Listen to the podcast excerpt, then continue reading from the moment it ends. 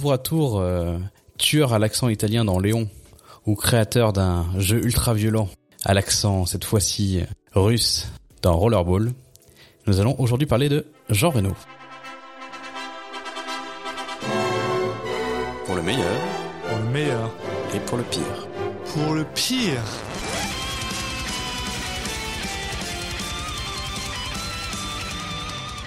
Et salut Alexis, nous voilà de, de retour, j'allais dire, pour ceux qui, qui nous connaissent, mais il y a sans doute plein de gens qui vont nous découvrir, parce qu'il s'agit euh, aujourd'hui du, du pilote d'une émission qu'on a appelée Pour le meilleur et pour le pire. Euh, déjà, avant d'en parler un peu plus, est-ce que ça va Alexis? Salut Julien. Oui, ça va. Eh oui, Je te dis bonjour, Merci. mais je te laisse pas, je te laisse pas parler. Ça Et je suis bien. extrêmement content d'être là aujourd'hui justement pour ce pilote de Pour le meilleur et pour le pire, votre nouveau podcast qui va parler de cinéma. Et oui.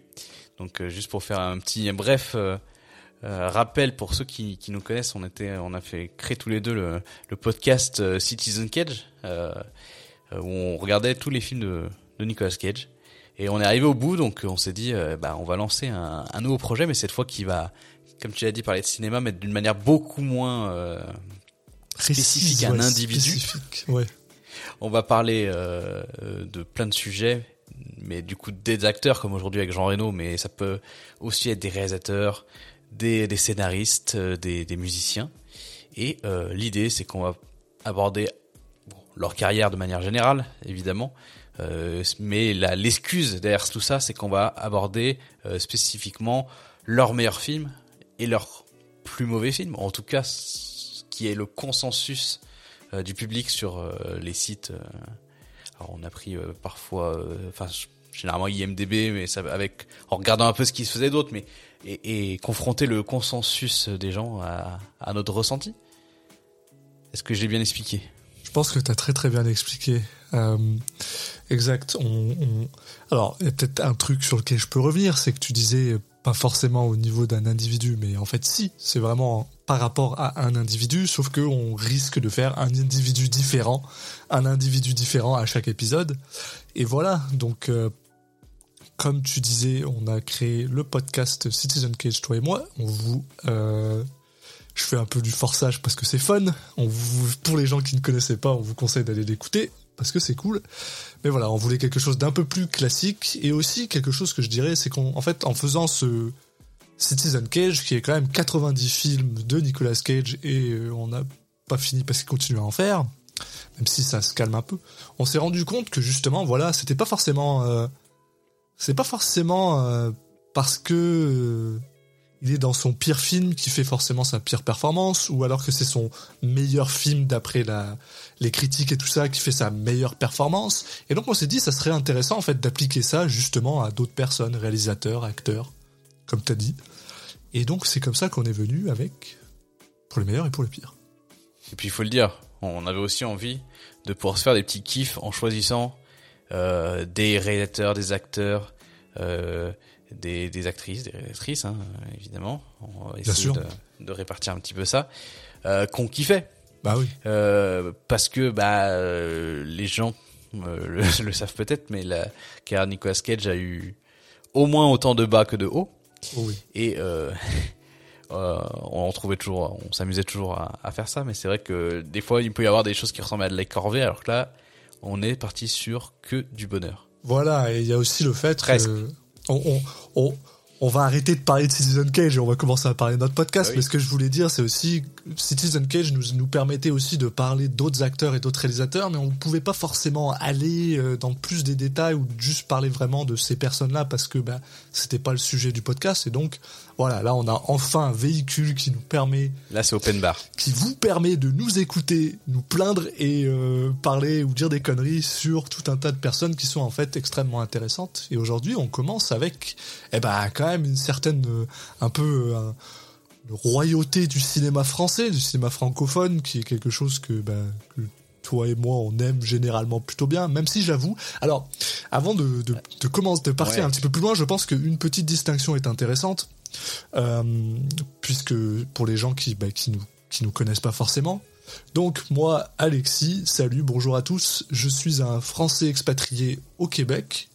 Et ça, ça veut beaucoup dire que du coup, je suis un peu plus éloigné maintenant de la culture française. Ce qui veut dire que ma culture française francophone du cinéma va des années 50 aux années 2000-2010, mais j'ai pas forcément le le euh, tout le bagage, le bagage pour les pour les plus récents.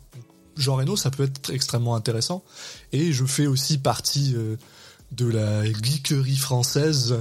Euh, donc voilà, j'aime beaucoup. on va probablement aussi en parler parce que plus ça va, plus il y a des acteurs qui finissent à jouer dans des jeux.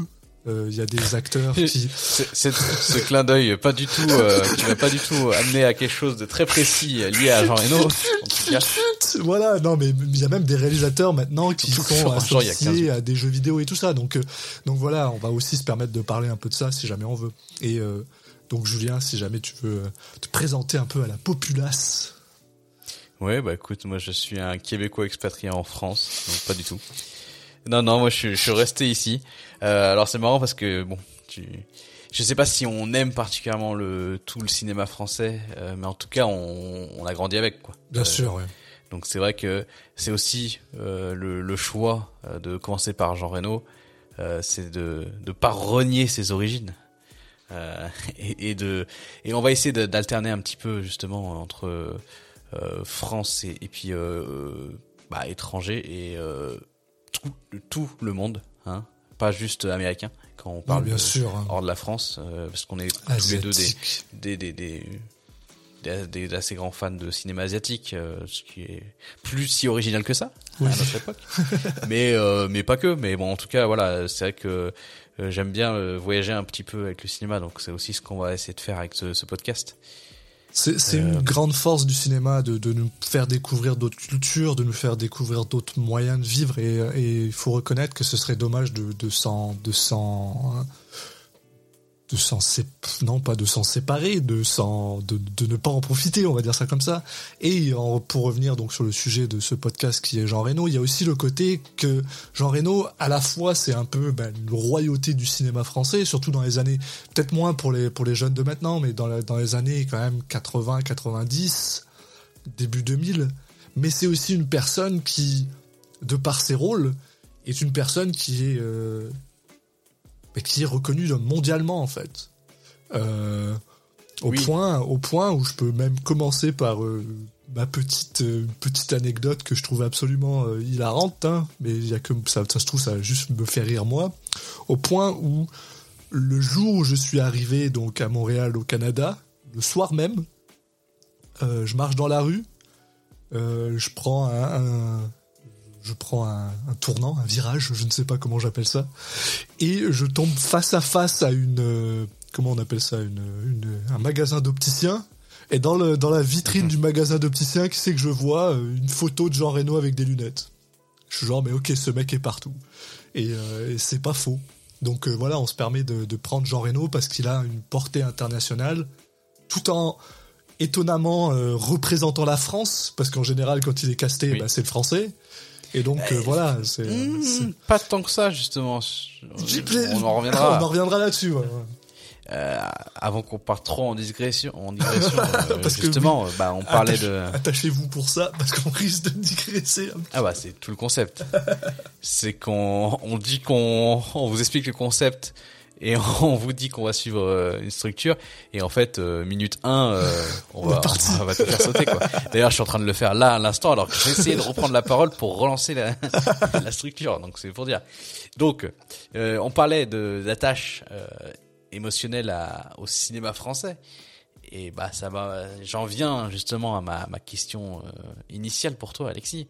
C'est spécifiquement sur Jean Reno euh, qu'est-ce que ça, à quoi ça te fait penser, Jean Reno Pour toi, euh, c'est quoi le rôle marquant, c'est ou, ou, pas ou pas un rôle de cinéma Quel est le en dehors de, de faire des pubs pour les opticiens est, à, quoi tu penses quand tu penses à Jean alors, Reno? Alors c'est c'est c'est super. Euh, c'est une question que Merci de poser cette question, Julien. Bonne question. Et, trop importante qu'on ne pose pas assez aux Français. question, je vais aller dire, demander ça dans la rue euh, la prochaine fois que je rentre en France à quelqu'un. Et toi, Jean Reno, ça Trop fait trop penser à quoi. Euh, non, euh, c'est un peu spécial. C'est-à-dire que moi, Jean Reno, c'est quelqu'un que c'est drôle. Hein, c'est vraiment toute mon enfance en fait. Quand je pense à Jean Reno, je pense beaucoup à ma jeunesse. Je pense beaucoup Après, à. c'est ton père. donc, Jean Reno, c'est mon père. Oui. Oui. C'est ça. pour ça, c'est l'enfance. Non, non, ce n'est pas mon père. Pardon, Jean Reno.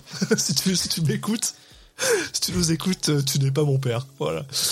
Euh, Ah oui, T'es pas mon père. Euh, non, Jean Reno, c'est c'est beaucoup. Voilà, c'est c'est c'est quelqu'un qui a toujours été là, justement dans le dans le dans le dans le paysage francophone quand j'ai commencé à découvrir le cinéma et dans le paysage aussi international quand j'ai commencé à découvrir le cinéma international. Mais alors, le film que moi je retiens le plus et c'est un- et Je ça m'énerve. Ça m'énerve énormément parce que c'est écrit et produit par une personne que toi et moi on déteste et qu'on va devoir Ah. parler malheureusement un petit peu plus tard et ça me casse les couilles. Mais quand je pense à Jean Reno, moi je pense à Je suis le fils du préfet. Je pense à Wasabi. Je fais, voilà. Alors que Wasabi il est nul quoi. Wasabi c'est pas un bon film, mais c'est juste que c'est, enfin je sais pas, c'est et Jean Reno, il donne tout ce qu'il a dans ce film. T'enlèves Jean Reno de ce film, c'est le pire film que t'as vu, mais Jean Reno, il donne tout ce qu'il a Ah, là-dedans. c'est à la fois un film horrible et Ah ouais. peut-être le film que j'ai le plus vu de ma vie. En plus, Ce qui est, ce qui est assez terrible. Ah, Mais moi, ça, j'aurais un peu répondu la même chose parce qu'en Wasabi, moi, c'est euh, le film que euh, mon voisin de l'époque, euh, il, a- je sais pas, il avait ramené, il était allé en Thaïlande ou je sais pas où, il avait ramené des DVD gravés où genre t'avais les films euh, qui étaient même pas, qui étaient encore cinéma en France, qui étaient même pas sortis, je sais pas. Je me rappelle plus exactement du contexte, mais je me rappelle quand il ramenait ça, c'était improbable, mais en même temps, euh, il- des fois il y avait juste pas, il y avait pas de sous-titres, donc je comprenais rien parce qu'il y avait notamment euh, Johnny English Ah oui, bah ouais. et il y avait Wasabi. et du coup, on s'est maté Wasabi, euh, mais des, des dizaines de fois à la suite. Et on comprenait parce qu'il parlait français. Ouais. Il y avait le petit côté euh, bah, culture japonaise qui qui aussi nous plaisait parce que voilà nous on, on, on- qu'on connaissait pas forcément par le cinéma à l'époque mais plus par les, les mangas quoi. Mais euh, il y, il y avait un peu ça et en même temps euh, j'imagine sans doute avec très peu de respect pour cette culture. Très très peu de respect. C'est, mais à l'époque on Le- je- La chose que tu loin dans ma réflexion La chose que tu peux voir, bah déjà de 1, oui, voilà. Et la chose que tu peux voir, par contre, et c'est ça que je trouve super intéressant, c'est que Jean Reno, il apporte toujours quelque chose d'extrêmement intéressant à ses rôles, dans le sens où lui, il a une, une, une certaine passion pour la culture japonaise. Pas forcément euh, le gars, c'est un, c'est pas un otaku, c'est pas ce que je dis, mais il a tourné dans des films japonais, il a, Bah, il a, en tout cas, il est- dans des jeux japonais, enfin donc, euh, il est connu là-bas il est connu là-bas, il a fait des pubs. il y a un il y a un culte qui est incompréhensible Un culte, mais c'est en impressionnant. On, on en reparlera parce que moi, c'est sûr que Onimusha, faut que j'en parle à un moment de toute façon. Voilà, je l'ai name droppé, mais c'est fait. Euh, ah oui, d'ailleurs, par rapport petite euh, petite euh, tangente. Euh, pas forcément tangente, non, parenthèse, pardon. Euh, Il y, a, y a des fortes Attention, chances- ceci n'est pas une digression. ce n'est pas une digression. Euh, Il y a de fortes chances que vous m'entendiez euh, utiliser des termes anglophones. C'est essentiellement parce que je- vu que je vis au Canada, je, je passe la moitié du temps à parler anglais je m'en- excuse pour les euh, acharnés francophones les plus euh, hargneux d'entre vous et pour les autres, euh, bah cool. Euh, ce- cela dit, tu vois, Jean, Reno, vraiment. euh, Et puis c'est pareil, Wasabi, c'est incroyable. C'est le genre de truc où des fois je rentre en France, je vois des vieux amis que j'ai pas vus depuis 5 ans. On parle et ouais, on, on sort des vieilles phrases de Wasabi quoi. Euh, je ferme les yeux, je peux voir cette scène dans ma tête où t'as Jean Reno qui met une patate au fils du préfet parce que et qui tombe dans l'escalier parce que cette scène me fait juste rire. Tu pourrais me la montrer genre, tu pourrais me la montrer comme un clip hors d'un film, genre, je, partirais à rire, quoi, parce que c'est con, c'est con, et c'est écrit par la pire personne au monde, quoi, mais bon. On- Celui-là, je le name drop pas, on en parlera, je, je veux pas en parler plus que ce qu'on a à en parler de toute façon. Mais après aussi, Robert De Niro, euh, Robert De Niro, bah oui, voilà, voilà donc aujourd'hui on Bah, parle de Robert De. Niro. Non, Jean Reno, c'est aussi une personne, c'est c'est assez intéressant parce que euh, Jean, Jean Reno, pour moi, c'est une personne qui m'a ouvert donc justement au cinéma qui est un peu plus euh, euh, anglophone en fait. C'est-à-dire que euh, avant, avant d'arriver au lycée où là je commençais vraiment à regarder des films peut-être un peu plus, euh, tu sais, des films de Fincher, des films de machin et tout ça, j'étais vraiment très fermé dans mon, euh, dans, dans, mes films francophones et euh, éventuellement des films Disney et tout ça. Et Jean Reno c'était un peu la passerelle où justement, voilà, bon, j'en ai parlé de, de, Robert De Niro, bah voilà, des films comme Ronin. que d'ailleurs j'aurais jamais dû voir quand j'avais genre 8 ans. Hein, euh, j'aurais pas dû mais euh, Oh. c'est pas le pire mais euh, mais je veux dire je pense pas euh, normalement tu mets pas Oui. et puis Godzilla bien sûr voilà puis Godzilla avec Grand, grand film. grand film avec la scène et où où il allume une euh, une euh, comment tu appelles ça, une allumette devant un gars et le gars il dit Godzilla j'ai jamais compris pourquoi. J'ai jamais jamais compris. Même je, je me suis dit ça se trouve je comprendrai quand je serai grand. Tu sais ce genre de choses où tu te dis ah je ne comprends pas parce que je suis jeune. Peut-être que quand je serai grand je comprends pourquoi euh, bah, si t'allumes une allumette devant euh, une personne euh, asiatique et ben la personne elle te Après, dit est-ce que t'as déjà essayé? J'ai jamais essayé. Non, je trouve que ce serait un petit peu mal vu, je pense. Mais euh, donc non, je j'ai jamais compris cette scène-là. Mais bon, après ça c'est un film de, euh, c'est un film de Roland Oui. Emmerich, donc il faut pas trop, faut pas trop lui en demander. Mais bon bref. Pour rester dans Jean Reno, voilà, c'est c'est Jean Reno c'est ça, et puis Jean Reno c'est le, c'est très drôle pour moi, c'est la France quoi. Jean Reno c'est la France. Genre je, pense à Jean Reno, j'entends de l'accordéon. C'est, je sais pas pourquoi, alors que Jean Reno il est pas, euh, pas d'origine Pas française. français, déjà, de base. c'est ça, voilà. Parce qu'il est né euh, euh, bah, de deux parents euh, espagnols. Et, Oui. et en plus, lui, lui est né au Maroc, à Au Maroc, Casablanca, ouais. parce qu'il est, ses parents avaient fui euh, Franco, donc il est arrivé en France que bah, pas mal plus tard. Donc euh, quand même, voilà. Et, et- et aussi, la dernière chose que je dirais par rapport à Jean Reno, c'est que pour moi, Jean Reno, c'est aussi un, c'est un acteur qui était vieux déjà de base. Oui. C'est un gars qui a commencé, euh, je crois, il- c'est quoi, il avait 40 ans dans Le Grand Bleu, qui est son premier grand film. Là. Euh, et donc, bah ouais, donc nous, quand on voyait euh, Jean Reno à la télé, le gars, il avait 50 ans, quoi. Donc c'était un, il était, il était déjà vieux, quoi. Donc c'est Mm. assez drôle. Enfin, c'est drôle, je sais pas si c'est drôle, haha, mais euh, c'est cocasse, quoi. Non, mais oui, voilà, il y a des acteurs comme ça que tu vois grandir. Et il y en a d'autres où, bah, comme Jean Reno, où, en plus de qu'on l'ait découvert alors qu'il était déjà âgé, entre guillemets, euh, il a pas trop changé, en fait.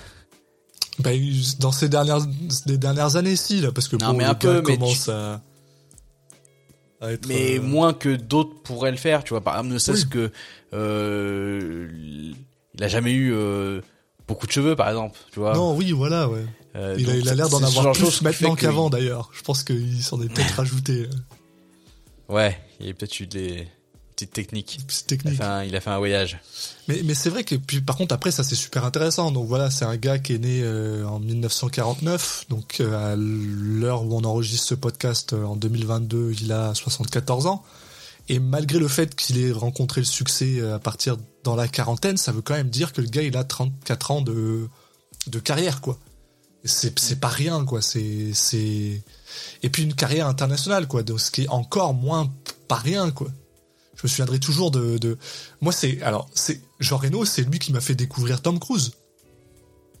Sans Jean Reno, j'aurais jamais regardé Mission Impossible, je pense. Bah jamais, non, faut jamais dire jamais, Ouais, mais c'est pas. vraiment la déclaration la plus fausse. Je veux bien que tu veuilles hyper euh, Jean Reno parce qu'on fait un épisode là-dessus, mais peut-être obligé de mentir non plus à Non, ce point-là, quoi. Quand j'étais jeune, en tout cas, tu sais, genre, je pense. je Sans pense Jean je- Reno, j'aurais peut-être jamais appris à lire et écrire. ah si, Alexis. Voyons. Jean Reno, il marche sur l'eau et. euh, Ne mens pas aux gens. Ouais, non, non, non, mais je, je, je sais que j'aurais probablement passé Mission Impossible à cette époque-là si Jean Reno avait pas été dedans. Genre Mission Impossible, c'est un petit film, quoi. Oui, voilà, le- ce, ce petit film peu connu euh, de, de, de, de Monsieur De Palma. euh, J'allais l'appeler Gérald De Palma, je ne sais pas pourquoi. Non, Bah, Monsieur si, tu sais Brian. pourquoi, mais. non, Bah, parce qu'il c'est un chanteur, quoi. Gérald De Palma? Bah, c'est bien ça, non? Son nom du, du chanteur Je sais pas. français. Euh, Ah, Gérald De Palmas, oui, bah. Bah oui. Donc, euh, je pense que je pense qu'il y a un lien. Alexis. Oh putain Oh, tu viens de me faire repartir dans le temps, genre. J'avais complètement Eh oui. oublié que ce gars existait. Bah, tu sais, nous ici, en France, on continue à l'entendre à la radio. hein. Waouh, waouh, waouh, c'est vrai, Eh oui. t'as raison. Bah voilà, pardon. Mais euh, mais voilà, bah écoute, je suis content. Je t'ai posé une question, une question un peu un peu complexe et tu as répondu de manière concise, donc euh, Voilà. De co- euh, concise, je sais pas, mais euh, j'y répondu. c'est la blague. mais euh, bon, juste pour répondre à la même question, mais j'ai déjà dit, ouais, moi effectivement, c'est ça va beaucoup être Wasabi euh, aussi, mais tout en étant bah, conscient maintenant de, de de la difficulté. J'ai pas envie de le revoir, par exemple, tu vois. J'ai très, très Wasabi peur. Oui, ouais, non, euh, je préfère regarder dans mes... À l'époque, on savait quand même déjà. Et euh, et sinon, moi, c'est aussi bah les visiteurs quand même, hein, Oui, bah oui. euh, ce qui est assez logique. Et et par contre, pour euh, vu qu'on parlait de, de son début de carrière, par ça c'est par c'est des films que j'ai découverts sur le tard, voire même à l'occasion de, cette, de cet épisode. Je peux, j'ai fait un peu mes devoirs et il y a pas mal de films parce que donc euh, bah, on- parlons de de l'éléphant au milieu de la pièce. Euh, Ouais, malheureusement, ouais. Jean Reno, donc c'est quelqu'un qui au début de sa carrière, il, il faisait du théâtre, il a monté une troupe de théâtre et ensuite en jouant un petit rôle sur un film, euh, donc euh, il se fait repérer par euh, par un monsieur qui s'appelle Luc Besson, qui n'était pas réalisateur à l'époque mais juste assistant réalisateur. Qui est un connard. il a décidé. Voilà, on va pas forcément s'attarder là-dessus, mais c'est vrai que on est un peu obligé de parler de de, de, de sa filmographie parce que homme, ouais. celle de Jean Reno est étroitement liée à la sienne. Euh, Malheureusement, mais, euh, voilà. euh, Et puis de toute façon, on va parler de Léon. Donc euh, Léon, c'est aussi un de ses films. Donc euh, c'est quand même, Oui. c'est quand même difficile de pas en parler. Mais voilà, après, euh, bon. Euh, euh, Mais ouais, du coup, euh, premier film euh, Oui, donc où il l'amène, c'est euh, le dernier combat. voilà. Ensuite, il va euh, tourner avec lui euh, sur tous ses pr- premiers films. Euh, Subway où il aura un rôle un peu moins important et ensuite Le Grand Bleu qui est sans doute là où, où Jean Reno va vraiment euh, se révéler. voilà. Et ensuite, on aura Nikita, on aura Léon, euh, qui est donc le film qui est considéré comme étant le film le mieux noté de Jean Reno. Oui. Et puis après, bah, leurs leur, elles vont un peu se séparer. Euh, Enfin, il va plus tourner sous sa caméra en tout cas. Mais euh, mais c'est clairement euh, euh, grâce à lui qu'il a été révélé. C'est peut-être le terme un peu fort. oh, peut-être Luc Besson a aussi profité de, de Jean Reno dans un sens, mais en tout cas voilà, les ça Ah. son son explosion aux yeux du grand public est clairement liée à celle de à celle de de Luc Besson et euh, donc euh, moi je me suis euh, j'ai découvert pour l'occasion de, de cet enregistrement le Grand Bleu que j'avais jamais vu euh, ainsi que que Nikita. Et d'ailleurs, justement, un truc qui est drôle, parce que tu parlais du Grand Bleu, c'est assez amusant, parce que c'est justement à cause de ce film-là, qui a eu un énorme succès au Japon. Pourquoi, je sais pas. Que, en fait, Jean Reno a réussi à, à, à sauter le. La rivière, non, c'est pas l'océan. C'est pas une rivière, l'océan pour aller faire des pubs pour Honda ou des trucs comme ça, quoi. Et c'est- Toyota. c'est c'est très très drôle. Mais les pubs pour Toyota sont récentes. Hein. Ouais, ben, c'est- mais enfin bref, c'est à partir de- récentes. C'est 2011, euh, donc bon c'est.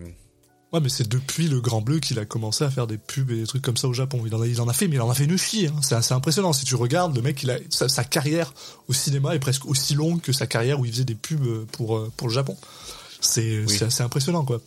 Donc, euh, et, et voilà, et malheureusement, bah voilà, donc on est obligé de parler de Jean Reno, de Jean, on est obligé de parler de Jean Reno, oui, ça c'est sûr.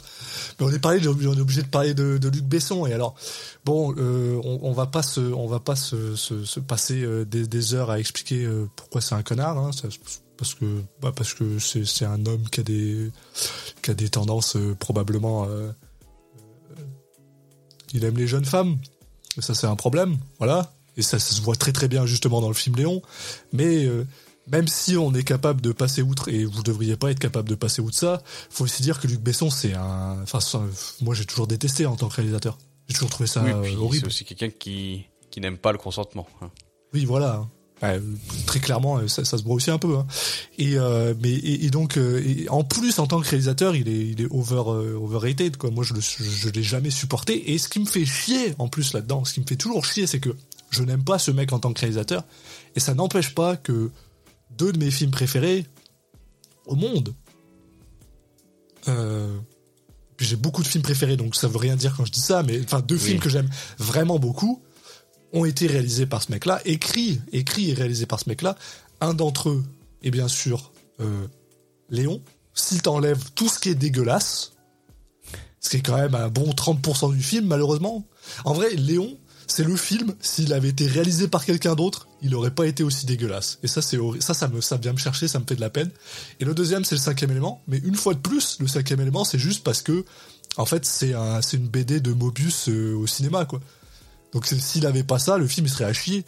Et j'aime Bruce Willis euh, autant que n'importe quelle personne aime Bruce Willis, mais c'est pas euh, c'est pas son plus grand rôle non plus quoi. Donc donc voilà, on a un gars qui qui, bah, qui, fait des films nuls avec des grands acteurs et c'est ça le truc qui est chiant, c'est que Léon t'enlève t'enlève Jean Reno, t'enlève Gary Oldman et dans la dans la même foulée t'enlèves Nathalie Portman qui est exceptionnelle là-dedans malgré le fait que c'est filmé dégueulassement et eh bah ben, t'as un film pourri quoi.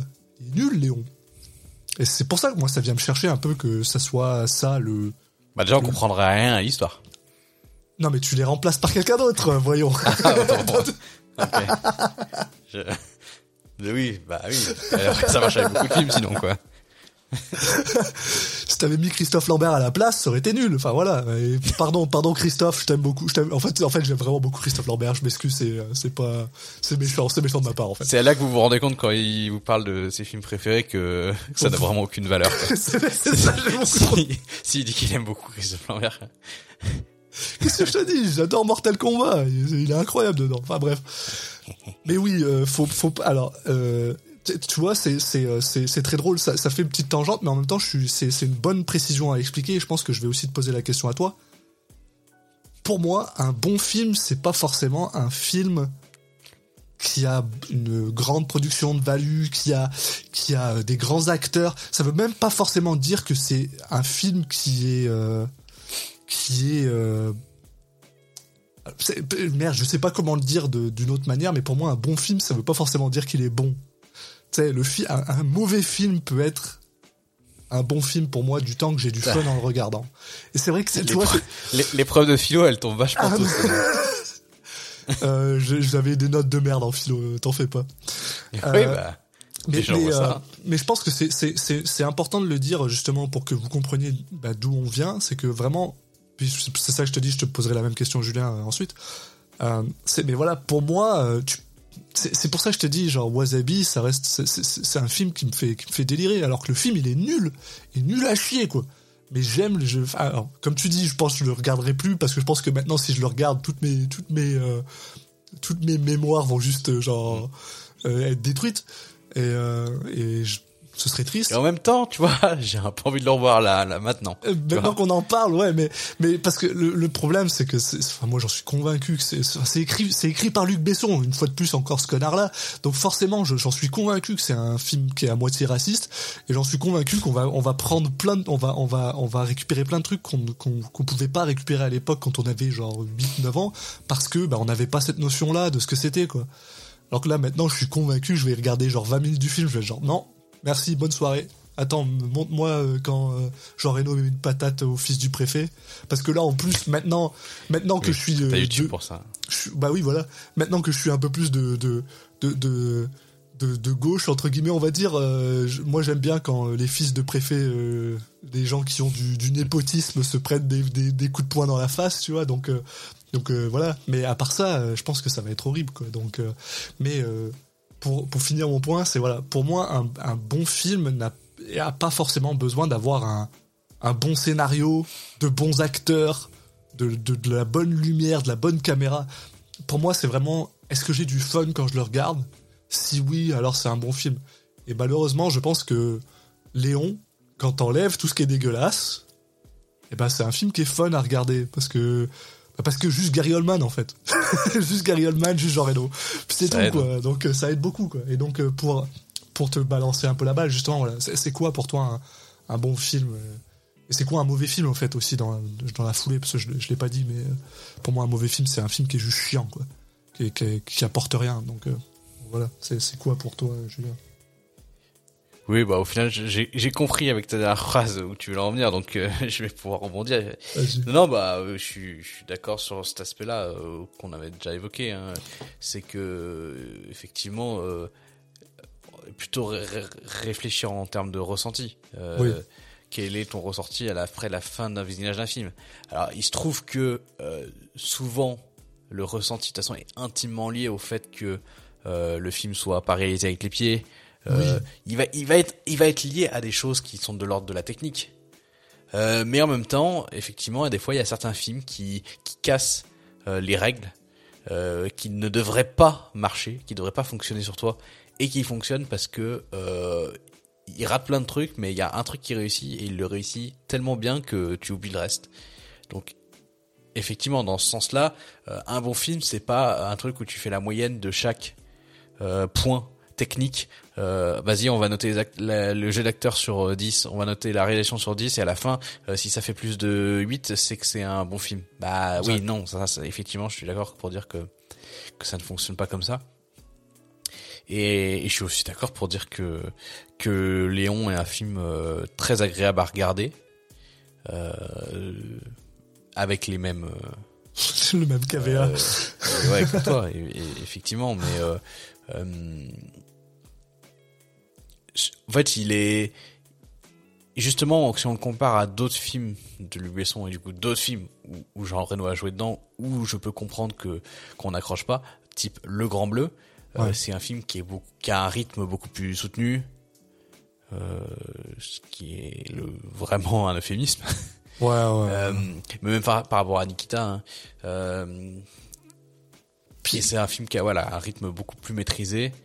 Euh, J'ai l'impression que justement il profite du fait d'être d'avoir été tourné après ces deux précédents films. Mm. Euh, où euh, je trouve que c'est intéressant d'un point de vue de de Jean Reno, c'est qu'on a déjà, on reconnaît déjà euh, peut-être pour la première fois, peut-être deuxième si on prend Nikita parce qu'en fait il apparaît très peu dedans, mais il a déjà un rôle qui peut être similaire. Euh, c'est qu'on a Jean Reno qui est vraiment cette figure euh, monolithique, tu sais, limite euh, ce truc de. Alors, il va beaucoup jouer le, perso- le, la- le personnage qui ne qui parle peu. Ouais. Il a un physique qui est à la fois banal et très remarquable parce qu'il est grand et, et assez fin. Euh, le mec je crois qu'il fait 1m88 là il est plus grand que moi Ouais, ça se trouve, il est même pas si. je- franchement, tu, m'aurais dit qu'il était pas si grand que ça, j'aurais pu le croire. Mais en tout cas, il apparaît toujours comme euh, ce, ce, comme à la fois euh, pas pas musclé. Il est pas, il est pas musclé. oui quand même sec on, ouais. on- on le voit dans le Grand Bleu, tu vois. Il, c'est voilà, il est plutôt sec, mais en même temps, euh, il est imposant. Il impose quelque chose. Il a une présence en fait. Il a une présence euh, physique, une- mais aussi une présence juste, euh, voilà, par son jeu d'acteur. il a un euh, charisme ouais, c'est voilà, il a- charismatique ouais. Ouais, qui est des fois pas pas le terme charisme. J'ai des fois j'ai limite du mal à, l'y- à l'y appliquer. Euh, j'ai l'impression que c'est pas toujours euh, c'est pas le même charisme que qu'a euh, je sais pas moi Al Pacino ou voilà. C'est c'est différent mais il a quelque chose comme ça qui va le suivre tout au long de sa carrière, qui va être une qualité, euh, qui peut aussi être euh, quand même souvent un défaut dans le sens où ça peut le cloisonner dans une dans un rôle ou en tout cas dans une façon de jouer euh, ses personnages euh, qu'il a pas eu tant de fois l'occasion de, de casser. Et euh, par exemple une des fois où il a le plus cassé c'est peut-être dans les visiteurs donc euh, qui a été aussi euh, un de ses grands succès donc euh, mais c'est intéressant de voir qu'ensuite il est un peu retourné quand même là-dessus quoi et même quand il jouait à l'international il avait ça. Euh, souvent ça c'est aussi ça servait aussi le fait que bah qu'il parle pas anglais de manière euh, naturelle quoi. Euh, donc il y avait ce côté bah vas-y comme ça tu parles on te met un personnage qui parle pas forcément trop ou ou euh, qui a un accent à couper au couteau et ça on, on en reparlera c'est aussi une de ses caractéristiques. C'est que mais c'est marrant parce que c'est le cas dès le Grand Bleu en fait. Dans le Grand Bleu il joue tout de suite un Italien Euh, donc avec un, oui, il joue un mec qui a un accent italien. Et euh, à chaque fois que je, dans tous les- l'impression, et à chaque fois il nous sort un accent différent, mais le mec, C'est euh, incroyable. et souvent il est, il est utilisé Incroyable. en tant que, pas en tant que français quoi.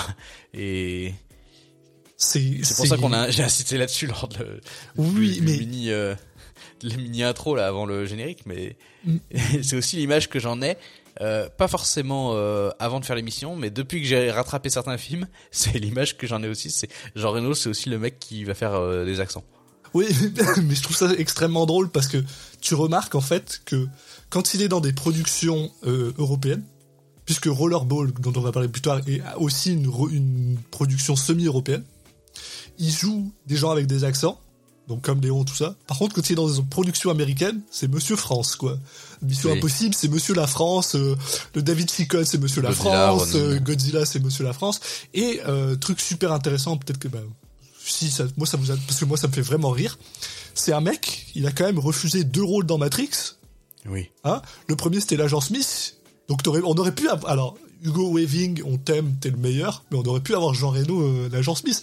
Et le deuxième qui me fait le plus rire au monde, parce qu'on en a parlé euh, plus tôt Ouais. avec Wasabi, c'est que le mec, le mec il a décidé, on lui a proposé d'être le mérovingien dans euh, le, Donc à la place Matrix, de Lambert Wilson. qui lui aussi est incroyable. Et non, le gars il a Bah, dit il non, frais, la France. je préfère aller jouer dans Wasabi, les gars. Donc, ok, très bien, bah vas-y, y a pas de problème. Jean Reno, Jean Reno est, est, est quand Ah, même très euh, mauvais. très mauvais pour choisir ses, ses rôles en tout cas. Voilà. Non mais euh, par contre, par contre, tu sais, genre euh, tout le monde, tout le monde parle de, par exemple, euh, tout le monde parle, surtout quand tu parles de Matrix et tout ça, là, tout le monde parlait du fait que euh, apparemment Will Smith a, a, a dit non au, au film et du coup maintenant c'est devenu, euh, c'est, euh, c'est John Wick qui est devenu Neo. Merde, j'ai paumé son nom, ça, ça va pas. Keanu Reeves. Keanu Mais, Reeves. mais tu sais, enfin, qui, qui d'autre, qui d'autre que Jean Reno, en vrai, en France, a ce le, le pouvoir d'aller voir des gens et de leur dire, bah non, en fait, j'ai pas envie. Ouais, après, euh, on va dire que Matrix, euh, je pense que à l'époque où le projet s'est monté, Oui, il s'est monté un peu de rien. Euh, c'est quand même un film qui était Quand en avance sur son temps, donc je peux très bien comprendre que tu, on vient de, te- il y a, il y a deux personnes qui viennent te voir avec un projet comme ça. Bon, T'as envie de dire non, euh, ouais, bon, ouais. tu dis oula, euh, je sais pas dans quoi je m'embarque, mais euh, je vais plutôt faire euh, la valeur sur euh, Wasabi. Ah non, ça c'est pas le premier, c'était pour les deuxièmes. C'est pour Oui, le deuxième, quoi. Le deuxième, une fois que t'as vu que le premier il marche, tu te dis bon, bah, Ouais, bon, après le je rôle faire Wasabi. qu'il s'est dit oh pff, faire juste une petite apparition comme ça, bon. Non, je pense que ce qu'il voulait, c'est ce qu'il disait, c'est qu'apparemment, c'est euh, il était à une époque de sa vie où il avait pas envie de partir euh, sept mois Oui, dans une autre, dans un autre pays. Bon, ça, ça se comprend, ça c'est correct. Mais au final, tu sais, je pense que mon point, c'était surtout, euh, voilà, tu sais, Jean Reno. Tu peux dire ce que tu veux, c'est pro- c'est- c'est c'est probablement un des seuls acteurs français, et j'en- connais pas d'autres qui a fait autant de films en dehors de la France, quoi, qui a vraiment une carrière internationale comme ça. On parlait un Mm. Ah. peu de, de, de bah, qui d'autre, qui d'autre en vrai? Même Jean Dujardin, il en est pas à ce point-là. Et euh, Euh, Il y en a d'autres. Non, non, je sais pas, là, je, je, je bug un peu, mais bah tu peux avoir un Omar Sy par exemple récemment. qui commence, qui commence, il en est pas a encore là, mais oui, il a, il a, il a peut-être, euh, il a peut-être la connaît en tout possibilité. cas dans des, sup, des super productions, quand même. pas dans le sens de leur qualité. Hein. Non, non, mais oui, qui est dans les X-Men, oui, c'est quand même pas rien. Ouais. Mais, Ouais, euh, ou Jurassic Park. Même si C'est vrai qu'il est dedans, hein. Des rôles immenses. Hein. c'est quand même Mais tu triste. vois, mais- euh, voilà. Euh, et puis après, oui, il y a peut-être d'autres noms que, que là, pas facile de sortir euh, tout de suite, mais. euh, Et puis, et Mais puis effectivement, voilà. surtout pour l'époque en fait. Et c'est un de ceux, en tout cas, qui s'est pas trop planté en fait quand il est parti jouer à l'international. Alors, bon, en dehors de de- d'exemples un peu particuliers comme peut-être Rollerball, oui. Voilà. par exemple. mais euh, globalement quand tu regardes, bon, euh, c'est pas que c'est des grands films euh, tous, hein, euh, euh, par exemple Godzilla, bon voilà quoi. hein. Mais euh, franchement, euh, Mission Impossible ou, ou, ou Ronin, je pense que ça va. Hein. Ça vaut là. C'est, c'est- honnêtement, c'est deux films que j'aime beaucoup. Ro- Ronin, Ronin, je l'appelle Ronin, je sais pas pourquoi. Je sais pas si c'est Ronin ou Ronin, j'ai toujours appelé Ronin. Bah, Ronin, mais je continuerai à tu l'appeler veux Ronin. la, Oui, oui, pas de souci. Ronin est un des films, sincèrement, je, un des films d'espionnage les mieux foutus. euh, enfin, c'est un de mes films d'espionnage préférés, Ronin. Et c'est Bah, aussi un film qui a inspiré Driver 3, donc c'est euh, c'est bien. donc c'est bien, voilà. Mais, Mais c'est euh, intéressant parce que hum, c'est un film qui est. qui est- J'étais étonné de voir que, par exemple, vu que l'émission, euh, le podcast est un peu tourné là-dessus, euh, par exemple, qui est assez mal noté euh, sur euh, sur différents sites euh, qui, agrègent des, des notations de, de de spectateurs quoi. Je, je suis assez étonné quoi, tu vois. c'est c'est c'est super étonnant. Puis même, par exemple, sais, un film comme un film comme les, les rivières pourpres que je trouve absolument incroyable de de, de Kassovitz. Ouais, et suis ben c'est c'est pareil. Il a il a il a pas ah ouais toi, toi tu l'aimes pas. Il a pas des grandes notes quoi. Je, je, je- je- je dirais pas qu'il est nul, mais euh, je, le trouve beaucoup moins bon qu'un Ronin, par exemple. Ah mais non non non mais alors là on est d'accord. Ronin pour moi c'est au-dessus. Mais tu vois par exemple parce que bon revenons un peu sur le côté de, de Léon. Je, je le trouve pas aussi. euh, Tu sais c'est ça que je dis parce que, parce que so- soyons honnêtes. euh, tu vois Léon c'est vraiment le, le genre de film on en parlait un peu plus tôt qui qui te qui, qui marche alors qu'il devait vraiment pas mais qui devrait vraiment pas marcher là. cette cette caméra en en en œil de poisson là. ça s'appelle comme ça en français un fisheye ouais ouais je, je pense qu'on utilise le terme anglais, mais bah, en fisheye, donc pour les gens qui savent pas forcément ce que c'est, c'est c'est vraiment où t'as où t'as l'impression de regarder à travers un, un bocal. un bocal en fait, où ça te fait t'as vraiment une, un truc centré au milieu, puis c'est un peu arrondi sur les côtés. Tout le film est Ou tourné comme ça. à travers un œil de bœuf, euh, un œil de bœuf, Un œil de bœuf. un œil de, de, de porte, quoi. Oui, voilà. Ouais. Et tout le film est tourné comme ça, Parce qu'il y a ça avec, dans le film. avec des des gros plans excep- exceptionnellement dégueulasses. Le dialogue écrit par un Luc Besson à chier au, mais le dialogue de ce film est dégueulasse quoi. C'est pour ça ça fait plusieurs fois que je dis là que si t'enlèves les trois acteurs principaux il y a pas de film. Euh, avec la blague que t'as faite euh, plus tôt. Mais c'est vrai parce qu'il y a personne d'autre qui est capable de délivrer ces trucs là j'ai regardé le film hier et il y a un nombre de fois incroyable où ma partenaire me regardait et me disait mais ça, ça veut rien dire ce qu'il vient de dire ça n'a- aucun sens. Parce qu'en plus Bah, c'est un film qui est, qui est pas écrit par un francophone en anglais. Et la moitié du temps ça a chier quoi. Enfin donc euh, Mais c'est vrai que c'est un film qui va euh, faire des sacrifices euh, sur l'autel du, du style un petit peu aussi, quoi. oui beaucoup. Mais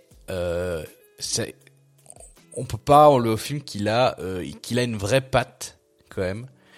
Comme si euh, il y avait un petit, petit miracle qui s'était produit à l'occasion de ce film un immense miracle hein. et que bah là, là il y avait une formule qui avait été trouvée qui avait bien marché qui avait parfaitement marché pour ce film sur le visuel euh, qui à la fois euh, mélange euh, bah euh, on est aux États-Unis et en même temps il y a un, un- une façon de tourner un visuel très très France en fait c'est c'est Euh. c'est c'est ouais c'est euh, c'est euh, presque les États-Unis vus à travers un film de euh, de Jean-Pierre Jeunet presque c'est c'est un ouais peu y a un peu bizarre, ça ouais la palette est Avec- très jaunâtre la, la palette était euh, ouais puis les cadres dans les cadres dans ouais, les ouais. la façon aussi de, les, de, de se comporter des, des personnages. Ils, ils ont une façon de se comporter qui est qui est over the top quoi qui est c'est pas naturel de, se- de de se comporter comme ça ils sont très caricaturaux et très dans l'excès tous la les façon dont ils personnages sont sont des caricatures hein.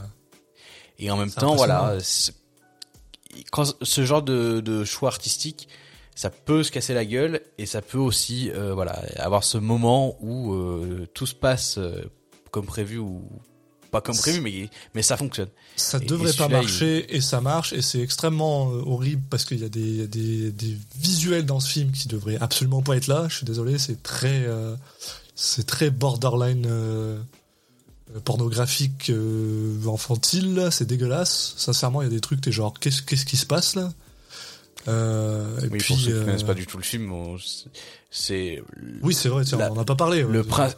Oui, non, mais juste pour dire rapidement et, et ce qui fait écho à, à la, la vie personnelle de Luc Besson, c'est que on a euh, le Mathilda donc qui est jouée par euh, euh, Nathalie, Portman. Portman, qui à l'époque du film, je sais plus quel âge avait, elle a. avait 12 ans Ouais. alors qu'elle avait dit à tout le monde qu'elle en avait 15 mais ça rend pas les choses euh, ça rend pas les choses euh, correctes et- hein, du en tout tout cas, et ce personnage est filmé euh, et sexualisée euh, dans la façon où elle est filmée, habillée, et il y a une espèce de de de relation amoureuse, enfin qui qui ne prend pas forcément vie, mais qui une tension qui est là tout le long du film entre elle et, et Léon, quoi. Qui est on, joué par Jean Reno. On n'en a pas vraiment parlé. C'est vrai que c'est peut-être quelque chose qu'on devrait faire parce que pas forcément tout le monde a vu le film, donc on devrait peut-être dire un petit un petit résumé rapide. Donc voilà, c'est l'histoire donc de de cette jeune euh, euh, euh Mathilda, jouée par Nathalie Portman, dont ses parents se font assassiner par la police. Et en fait, elle se, elle s'enfuit, elle, réussit à survivre grâce à l'aide d'un de ses voisins qui se trouve être aussi un assassin. Et donc, euh, en gros, euh, c'est un peu leur vie, tout ça. Et c'est pour ça que je disais plutôt que ce film-là, il aurait été réalisé par n'importe qui d'autre, ça aurait été moins glauque, parce que, au final, le film est quand même pas mal sur le côté, euh, presque une, une comment dire une, une romance qui n'est pas euh, qui, qui est juste d'un seul sens en fait. C'est-à-dire euh, la jeune la jeune fille tombe entre guillemets amoureuse du d'une personne beaucoup plus âgée qu'elle ce qui dans les faits est pas forcément dégueulasse puisque ça arrive à tout le monde. Enfin quand t'es jeune des fois t'as un un crush sur une personne qui a genre 30 40 ans puis ça arrive quoi. Mais le problème c'est que la manière dont c'est filmé t'as un peu l'impression que alors que Jean Reno donne tout ce qu'il peut pour euh, plutôt en faire ah une, performance paternelle.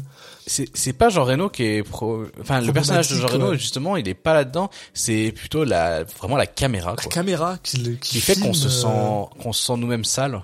Ouais et, et alors que t'enlèverais tous ces toutes ces scènes parce qu'en plus le film fait quand même deux heures et il y a plein de scènes un peu bizarres qui ont pas vraiment lieu d'être qui sont là pour ça t'enlèverais toutes ces scènes là le film il serait pas si euh, il serait pas si dégueulasse que ça au final.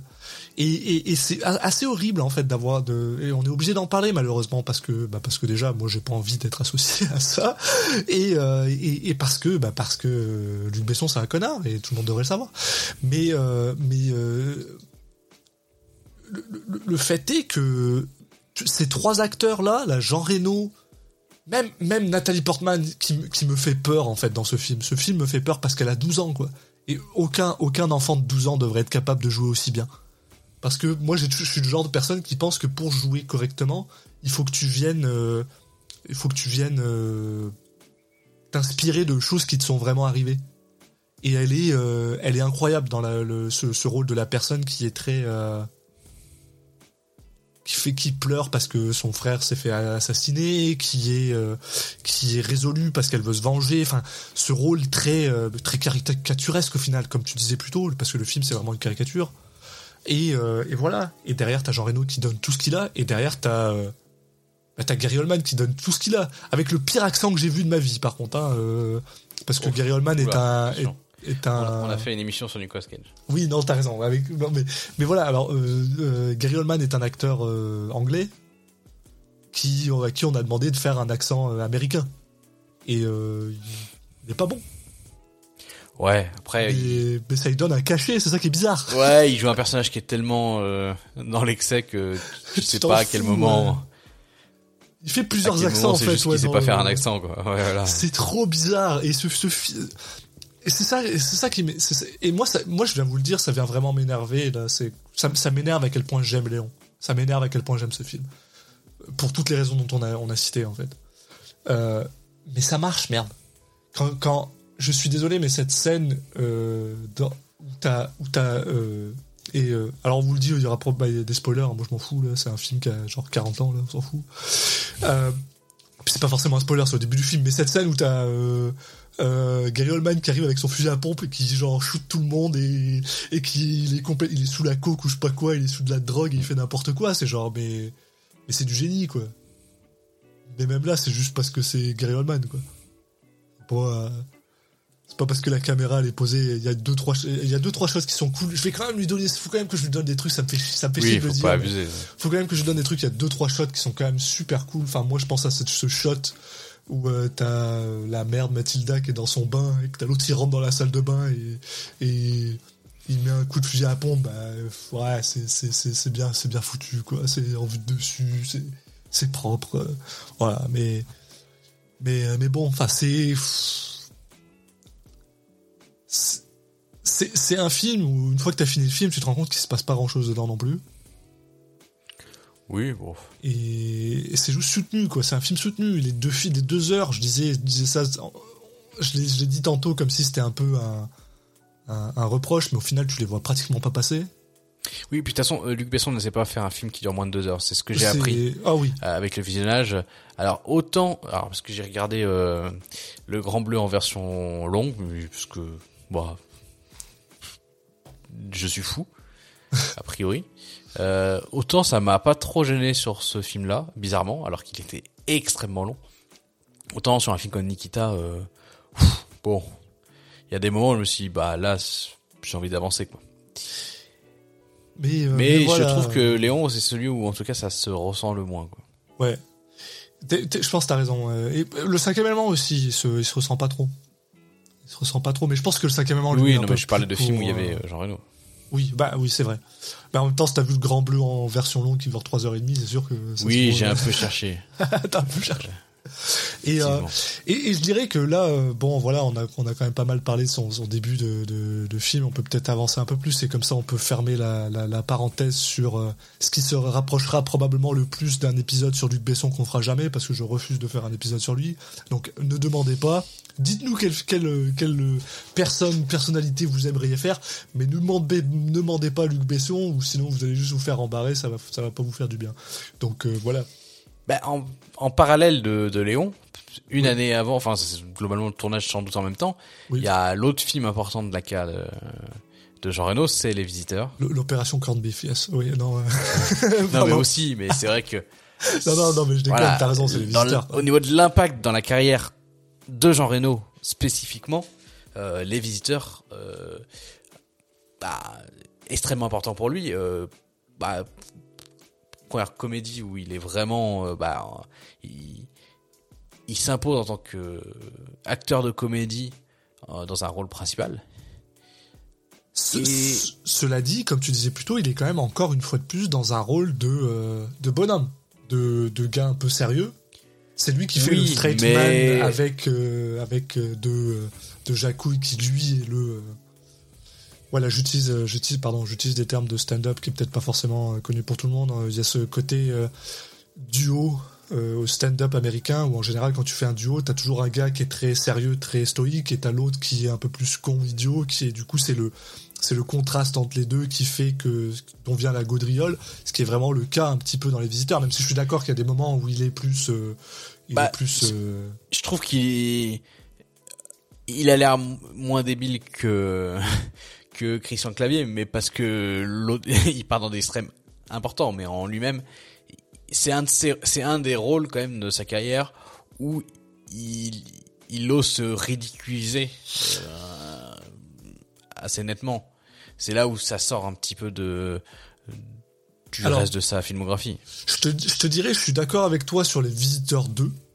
Par contre, sur les visiteurs 1, le premier, c'est vraiment, il est vraiment, Oui. euh, il reste dans son rôle. Ce qui est cocasse avec lui, en fait, c'est tout simplement le fait que c'est un gars du passé, euh, c'est un gars des, des, des- du, Oui, oui. du, euh, du Moyen Âge qui se retrouve à notre époque. Mais lui, son rôle à lui, il est extrêmement, euh, il fait pas dans, les visiteurs 2, oui, ça part, ils ont jump the Non, shark, mais effectivement, je mets, je, pour moi, je mixe un peu les, les deux films ensemble. hein. je suis, je, je, je, je suis d'accord avec toi, mais c'est, mais c'est juste que je pense qu'il c'est imp- important de faire la, distinction ici parce que justement, à ce moment-là, il est pas trop encore dans ce côté. euh, je me permets de me lâcher. C'est-à-dire que oui, il est dans une comédie, mais il est dans une comédie où son personnage, ou d'ailleurs, je vais être honnête avec toi, je, l'ai. Alors les visiteurs, euh, on, aime ou on n'aime pas euh, l'humour et tout ça. Moi, en général, ça marche plutôt bien avec moi. Et il faut reconnaître que bon, alors Christian Clavier, il en fait des caisses, mais Christian Clavier, il en fait toujours des caisses. Cela dit, je trouve que Jean Reno, il est très, il est très juste. Son, euh, son personnage est très euh, ah moi je suis un gars euh, qui vient du passé ah une charrue. Voilà c'est c'est fun. C'est fun. Il est je pense qu'il s'amuse mais il s'amuse pas autant que et malheureusement on revient là-dedans il s'amuse pas autant que dans Wasabi dans Wasabi, il est censé jouer un straight man aussi, mais il va à fond, quoi. Donc, euh, je sais pas, je trouve. Et dans Les Visiteurs 2, bien sûr, où il s'amuse quand même vraiment beaucoup. Et dans Godzilla, parce que Godzilla est une comédie aussi, ça c'est. euh, voilà. Donc, euh, mais, euh, mais oui, t'as raison, c'est quand même pas mal son deuxième gros rôle.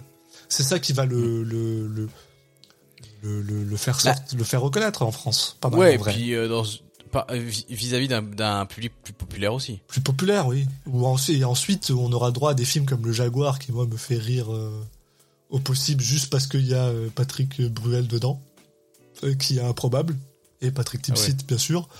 Et, euh, et- Parce que et- Patrick Bruel, tu sais, il a fait quand même pas mal de films. hein. ouais, ouais, ouais, ouais, mais mais euh, à l'époque, je savais pas. Et moi, ça m'avait Oui. toujours surpris. C'est genre un, un, un chanteur qui est dans un film et en plus qui est pas mauvais, quoi. Enfin, euh, il est pas mauvais dans euh, dans Jaguar, je trouve. Ouais, bon après ça faisait déjà 10 ans à peu près qu'il, qu'il, qu'il tournait, on va dire un peu moins de 10 ans. Donc bon, c'est pas non plus euh, son, son premier film, donc euh, il avait un peu d'expérience, mais c'est, c'est vrai que... Après, après, si on peut dire aussi, il en a pas fait tant que ça des comédies euh, Jean Reno.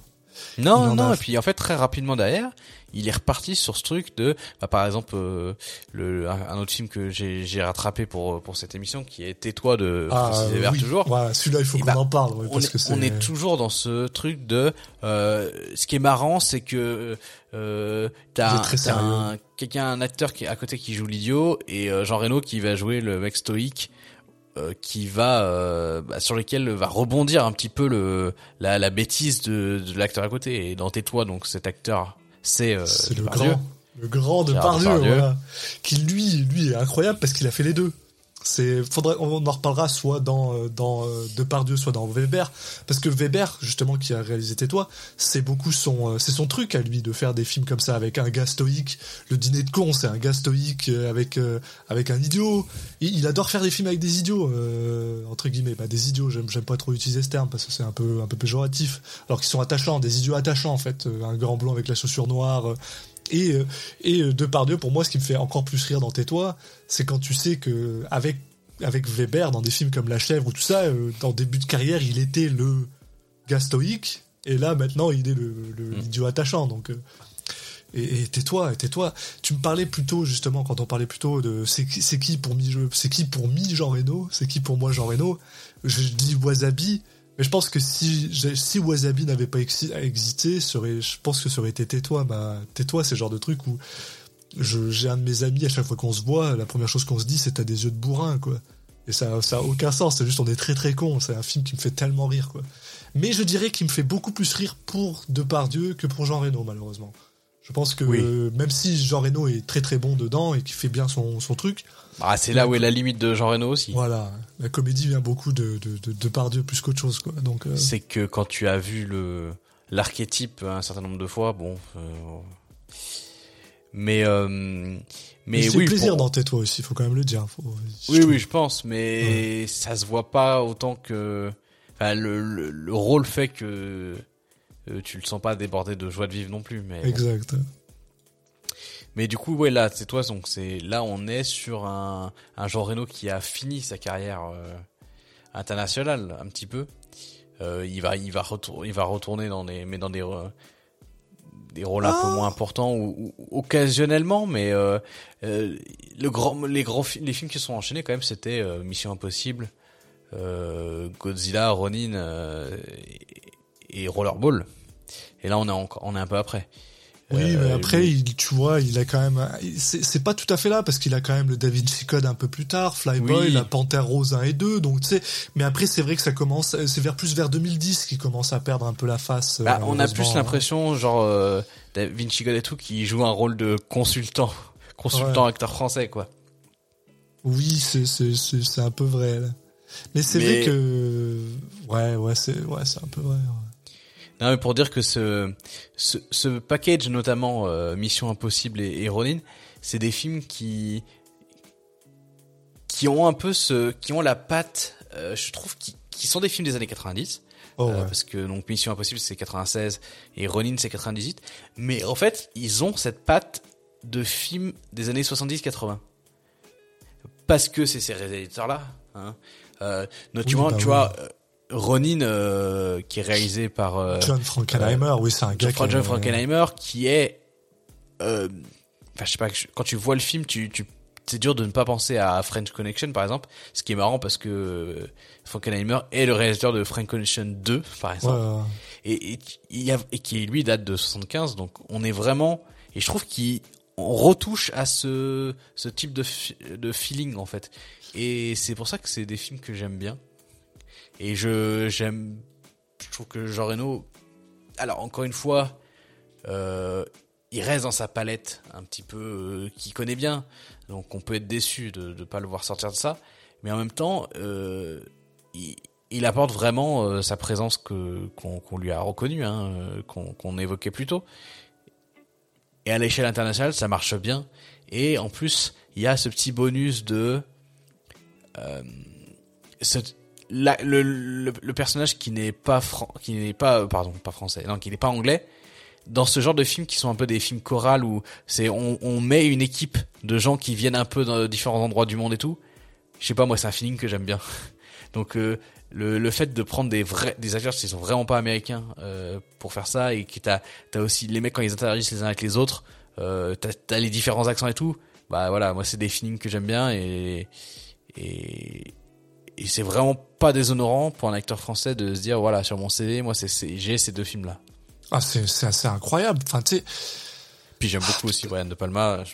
bah oui de, puis de Palma c'est c'est c'est vrai de Palma ça revient un peu euh, comme tu disais c'est c'est des films euh, ce mec de Palma il tournait dans les années 70 aussi hein. oui bah oui, donc façon... euh, voilà euh, puis non mais en, en plus c'est quand même drôle parce que moi ça me fait toujours rire des anachronismes sur pattes hein, à chaque fois le, gars, t'as, t'as, ouais, t'as Jean Reno euh, bien relax, bien correct, à côté de Sean Bean, euh, de Robert De Niro, et, euh, et, tout va bien, quoi. Y a pas de, c'est, ça le truc, c'est ça, parce que tu vois, moi, il y a toujours quelque chose qui me fait toujours un peu rire, c'est quand t'as, quand t'as des, des, gens qui sont un peu extirpés de, de, de, de leur pays d'origine et qui sont mis dans, dans, dans des films plus américains. Je pense à peut-être malheureusement Saïd Tagmaoui qui est un, un, gars incroyable mais tu le mets dans un film américain et soudainement ben, il, il arrive pas forcément à, à tenir l'écran face à d'autres stars et, et là Ronin quoi t'as Jean Reno ouais. en face de lui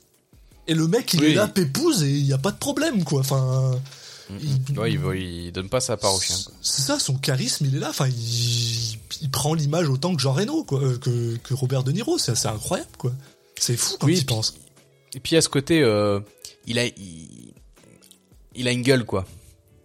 Ouais. Il, il a une gueule un peu comme quand tu, tu as un truc comme euh, Expandable avec un peu des, que des acteurs comme ça de films d'action qui, qui, ont une gueule. Et ben lui, euh, dans un autre registre, il a aussi ce truc où il a une gueule quoi. Il a une gueule. Et enfin et et, et c'est tu, ouais, peux... tu peux tu peux pas ne pas le, le reconnaître en fait. C'est assez fou. Ouais, ouais, puis le décalage entre son physique euh, pas si impressionnant en soi et le fait que tu as aucun problème à, à imaginer que cette personne a, a, tué des gens. Oui. Oui, en plus. mais mais je pense bien, mais je pense que par contre tu vois ça ça c'est la grande force de de de de Jean Reno et aussi malheureusement la grande le grand euh, la grande force de ce connard de Luc c'est d'avoir casté quelqu'un qui était qui avait 40 ans pour jouer Léon, donc mm. quelqu'un qui, qui a, déjà l'impression qu'il y a du vécu derrière. Et du coup, ça, ça, ça te donne un côté, ouais, le mec, il a, il a, ok, il a une gueule un peu, un peu cassée, pas forcément cassée, mais il a une gueule un peu, il a une gueule qui a vécu, quoi. Donc du coup, t'as l'impression que, ouais, il y a pas de problème, qu'il a, qu c'est possible qu'il ait tué les gens, quoi. Et, et, et ça marche, quoi, malheureusement. Enfin, malheureusement, non, heureusement pour lui, ça marche. Pour, euh... Et et après, euh, t'as une question pour toi, c'est euh, par exemple, euh, on en reparlera peut-être à la fin, mais bon, je, je, commence à introduire le truc. Euh, si euh, si Léon n'était pas le film n'existait pas, par exemple, pour toi, quel, est, quel serait le, le film, le meilleur film de la carrière de, si de Jean je pouvais, Si je pouvais choisir, c'est putain, c'est vraiment dur. Je vais être honnête. Parce que je dis, c'est pas innocent que je demande ça maintenant. Oh, ouais. C'est que moi, euh, peut-être que je me, pen, je me pencherais vers un Ronin, tu vois. Moi, je pense que je me pencherais vers un Ronin aussi. Euh, je pense, je pense que tu sais, il y, y, a plusieurs choses qu'il faut bien sûr prendre en compte. La première, c'est c'est euh, le, le, le, rôle de, de Jean Reno dedans. Forcément, tu si tu je, si je devais euh, noter le, le meilleur des films de, de tous les films dans lesquels il a été dedans, pour moi, ce serait Mission Impossible parce que voilà, mais dans Mission Impossible, ouais, mais dans Mission Impossible, il a un rôle, il est là, il est là 15 minutes, quoi, si tu regardes. Ouais, ouais, je te parlais même pas forcément de ça, je parlais vraiment, ouais, du film. Mais vraiment, je pense Ronin, Ronin, c'est, c'est, tu sais, je, je l'ai dit plus tôt, pour moi, là, c'est, je, je, et je vous le dis à vous aussi, les auditeurs, là, si vous aimez les films d'espions, Ronin, c'est probablement un des films d'espions les mieux foutus au monde, juste par sa. D'espions un peu réalistes. Oui, voilà, par sa. Voilà, oui. Tu sais, de, de, genre euh, Tinker Taylor. Euh, euh, merde, le, les, les, trucs de, de John Le Carré, quoi. Enfin, pas, pas James Bond, quoi. Vraiment, un, t'es un espion. Même si, voilà, il y a sa dose d'action. Quand même.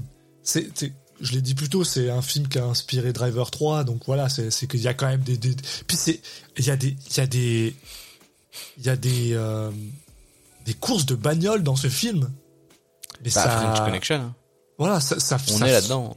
Ça, ça met la ça met la pigne à, à, à, ce, connard de Luc Besson avec ses taxis quoi. Ah, je suis désolé, je, je, je, ferai tout ce que je peux pour le pour lui remettre plein la gueule. Mais mais oui, bah après peut-être juste l'ignorer.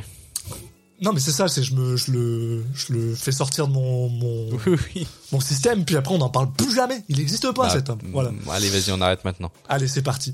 Et euh, mais après, il y a aussi des films qui sont quand même assez, assez cool, quoi. Enfin, dans sa, je pense, pense, tu sais, je pense à Hotel Rwanda que j'aime vraiment beaucoup. Euh, puis alors, alors, euh, me jugez pas, me jugez pas, mais euh, Tais-toi, on en avait parlé aussi, mais euh, euh, comment il s'appelle euh, Merde, le film avec, avec Christian Clavier. mais le problème, c'est qu'il en a fait 40 000. L'enquête corse. L'enquête ah. corse. Je ne pense pas que ce serait un de ses meilleurs, mais c'est un film que j'aime beaucoup.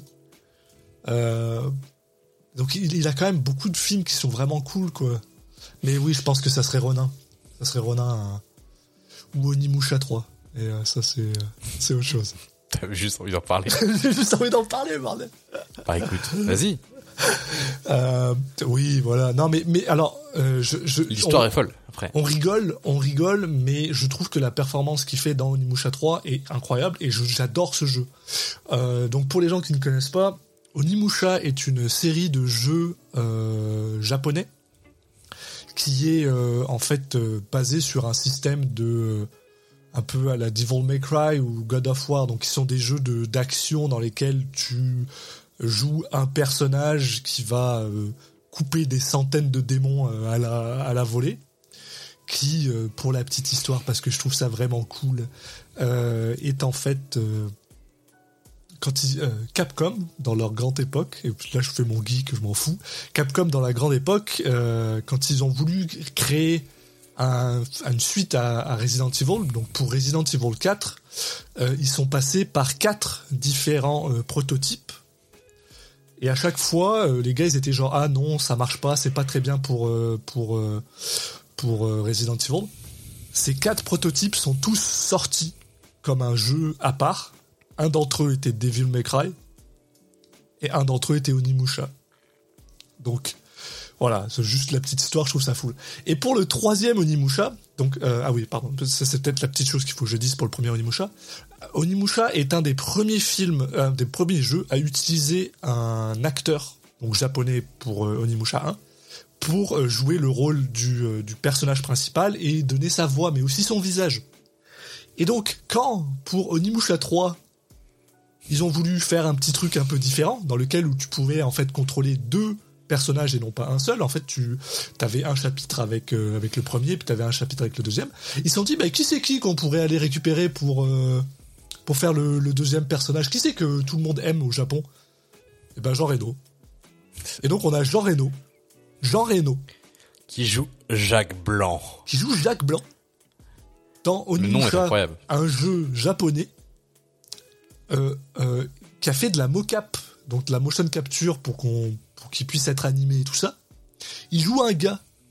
Il faut, faut pas oublier là, ça c'est dans les années euh, quoi, en 2004. en 2004 quoi. Donc le gars il a il a 50 ans, 50 50 et quelques.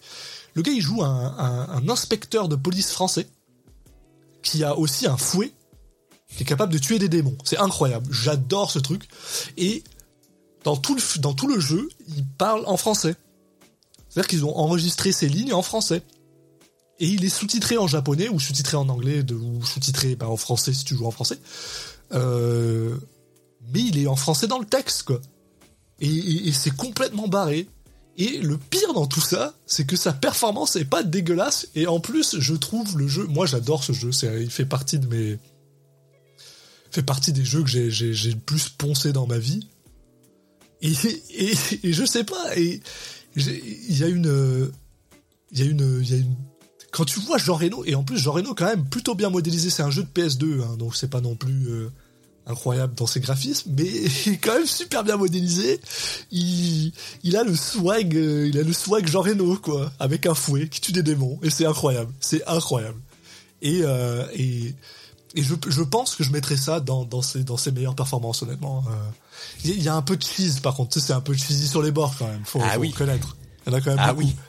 Mais comme j'ai dit plus tôt, euh, un, bon film, c'est pas forcément un truc qui est, euh, qui est propre. Bah voilà, ça, moi, moi, il me fait, il me fait délirer dans ce truc. Je, je l'adore. Ah mais je pense que je me remettrai sans doute jamais du fait que que des gens soient dit ça.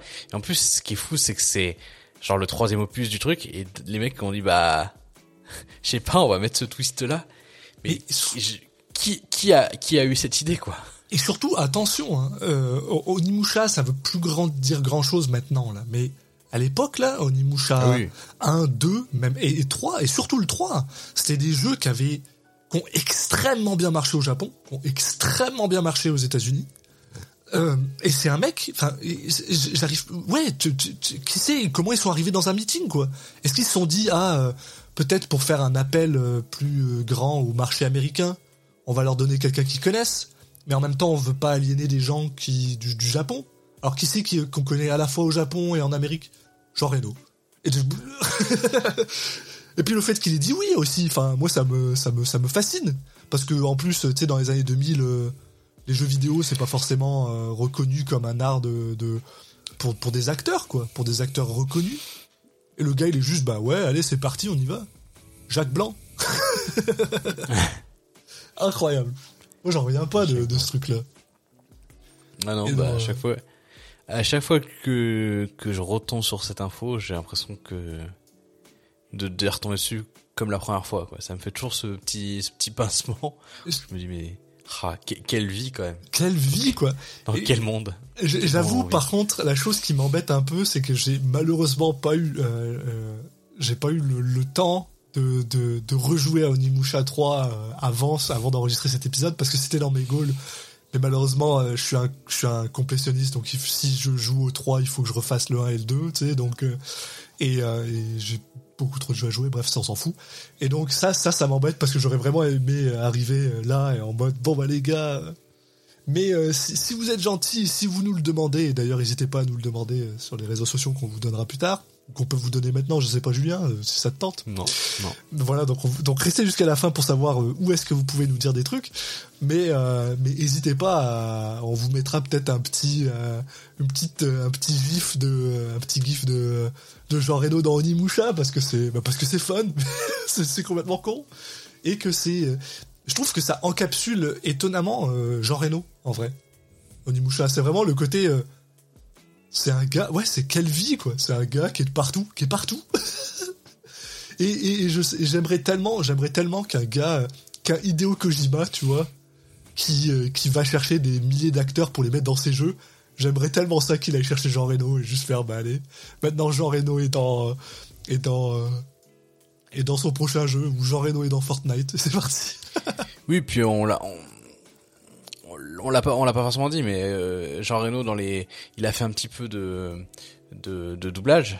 Oui, en plus. Et, notamment dans les doublages qu'il a fait, alors euh, sont plus connus peut-être Mufasa dans le Roi Lion, mais avant ça, il avait euh, doublé euh, Porco Rosso. Donc euh, de, de, de, Miyazaki, oui, voilà. De Miyazaki, donc il y avait déjà, tu vois, ce. Alors du coup, bah au Japon ils s'en foutaient hein, parce que c'est le doublage français, mais il y avait, il y a déjà un peu cette, cette connexion au Japon qui est, qui est marrante. C'est ouais, c'est super intéressant, mais bon, bon voilà. Donc vous vous en doutez que si on a fait un peu le côté, euh, qu'est-ce qui est bien, qu'est-ce qui est bien dans le, qu'on a fait le pour le meilleur, Et ben Les maintenant, réussites de sa carrière internationale. maintenant on s'en va vers vers le pour le pire en fait. Et du coup, ben on va commencer par en parler euh, parce qu'au au final, on est quand même pas mal. euh, Pour Jean Reno, ça marche plutôt bien parce qu'on est quand même, on a quand même réussi à, même si on a parlé de films qui sont après euh, après donc euh, Rollerball, euh, on est quand même, il y a quand même un peu cette séparation entre ces films du début qui sont vraiment bons et ces films d'après qui deviennent un peu moins bons et qui sont Bah. étonnamment coupés par Rollerball au milieu quoi. Ouais, puis euh, il y a là en fait on, on est à la moitié de sa carrière et en nombre de films pratiquement. Et en fait c'est vrai qu'il a beaucoup tourné après. Euh, moi j'ai lâché l'affaire quand même. Oui, bah moi aussi, c'est ça que je te dis. hein. Moi, tout ce qui est après 2010, euh, je les connais pas, quoi. Et puis, Mais oui, Rollerball. parce qu'il était dans un film de Spike Lee et j'ai toujours pas vu ce film. Je voulais le voir et je savais pas qu'il était dedans. Moi je savais mais je crois qu'il avait eu des très mauvaises des mauvaises critiques. Ah, Si je dis pas de bêtises. pas ce que j'ai J'ai vu. peur de dire une connerie mais euh, Plutôt des bonnes critiques apparemment, mais ça c'est peut-être. Bon, bref, on s'en fout là. On va pas, on va pas. rester là-dessus. Ah ouais bon, correct. OK d'accord. Non je pensais Avant- qu'il avait eu avant qu'on aille mais un petit peu plus c'est intriguant loin, en tout cas. Avant qu'on aille un petit peu plus loin, on va faire un petit euh, palette cleanser. Même si on en a pas besoin, vu que j'ai dit plein de conneries, mais j'aimerais te poser une question parce que ça me fait extrêmement rire.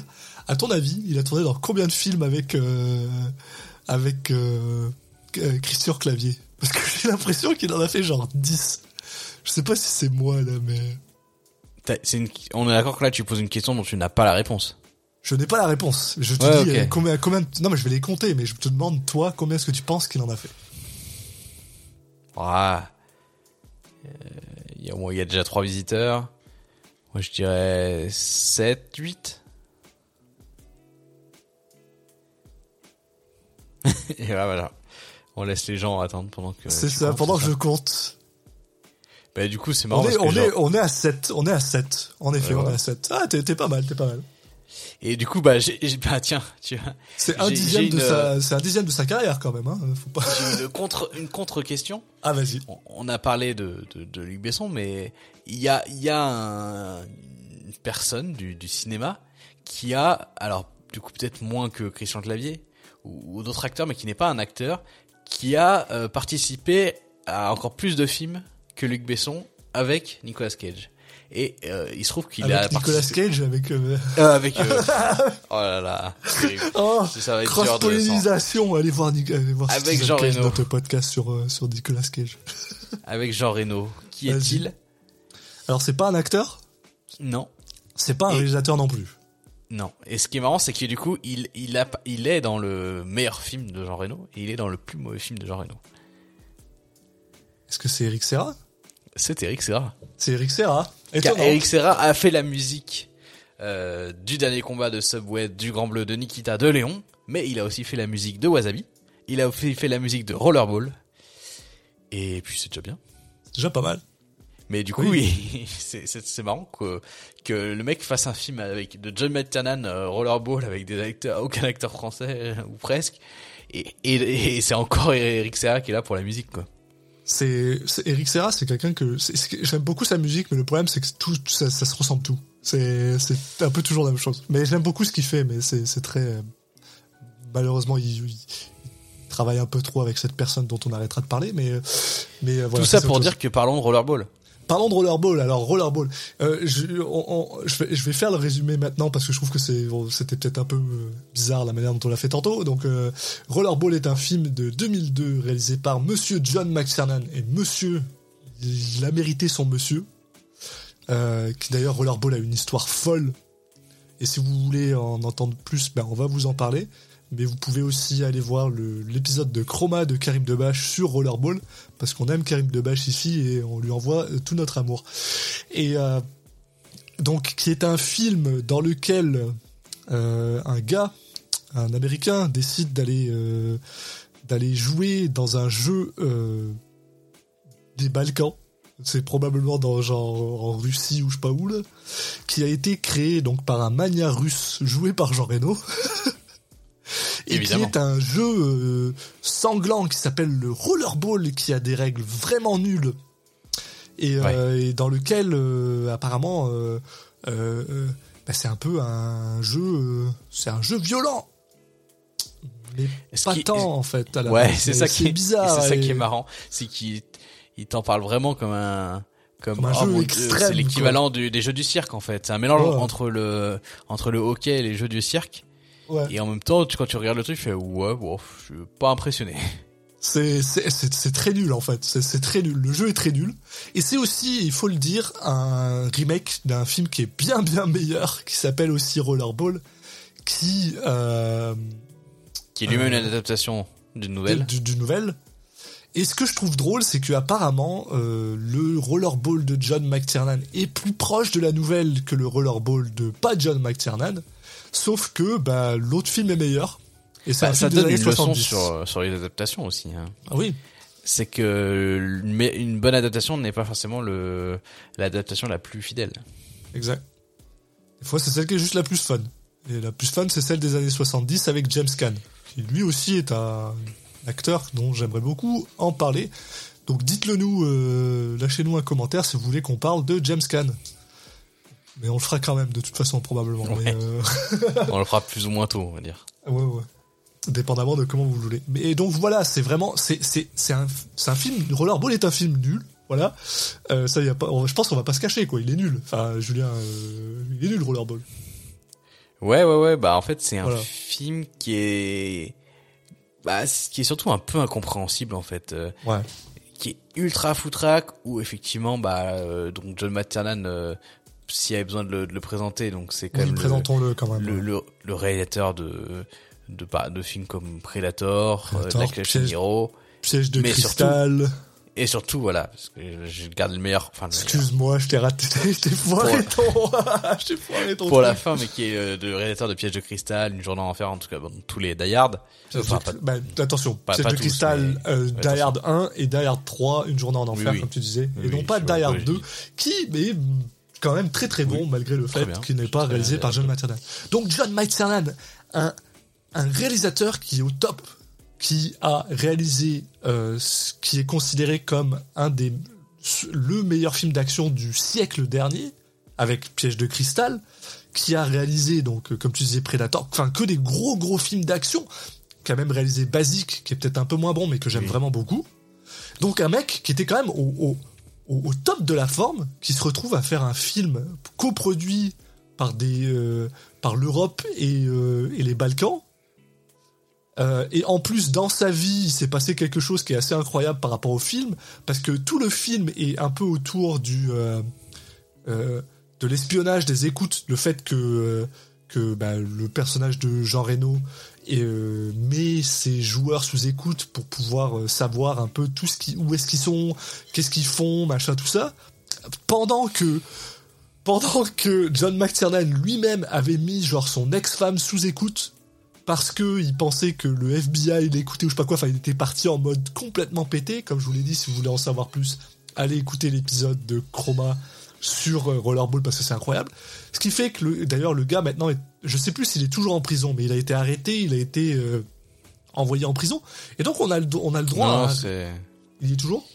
Non, non, il, il est sorti? En fait, il avait un peu disparu de, de la, du cinéma. Il est un peu revenu, mais vraiment, en- il a, euh, il a fait des choses euh, dans l'anonymat, Ah oui, euh, en mai 2019, la presse annonce qu'il va réaliser un film qui s'appelle To City 4 avec Uma Thurman et Travis Fimmel. Bah, c'est quand même cool. Ah, il a fait des bandes annonces pour le jeu Ghost Recon Wildlands que j'aime vraiment beaucoup. Bah voilà.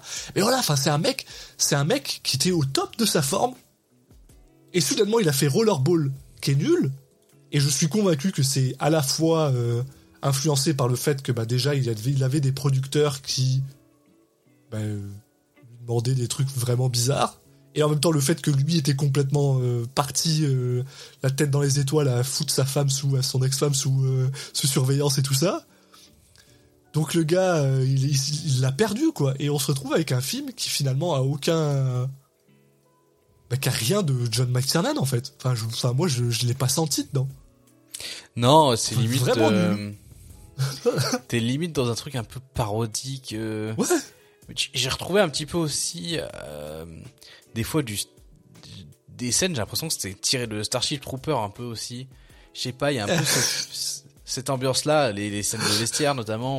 où- Putain, franchement, Ouais, du à- oven, ouais, ouais, du verre ça ressemble beaucoup peu, à Serge. Rubin, le côté ah on va montrer des des des, des meufs seins nus euh, parce que euh, on veut être dans le de cette provocation un peu. C'est grunge, ouais. Bon, Mike Cannon, on peut pas dire que ce soit un réalisateur très subtil, Jamais. hein. mais là, euh, waouh, c'est c'est vraiment tellement pas subtil dans dans le oh mon dieu, euh, les médias sont méchants.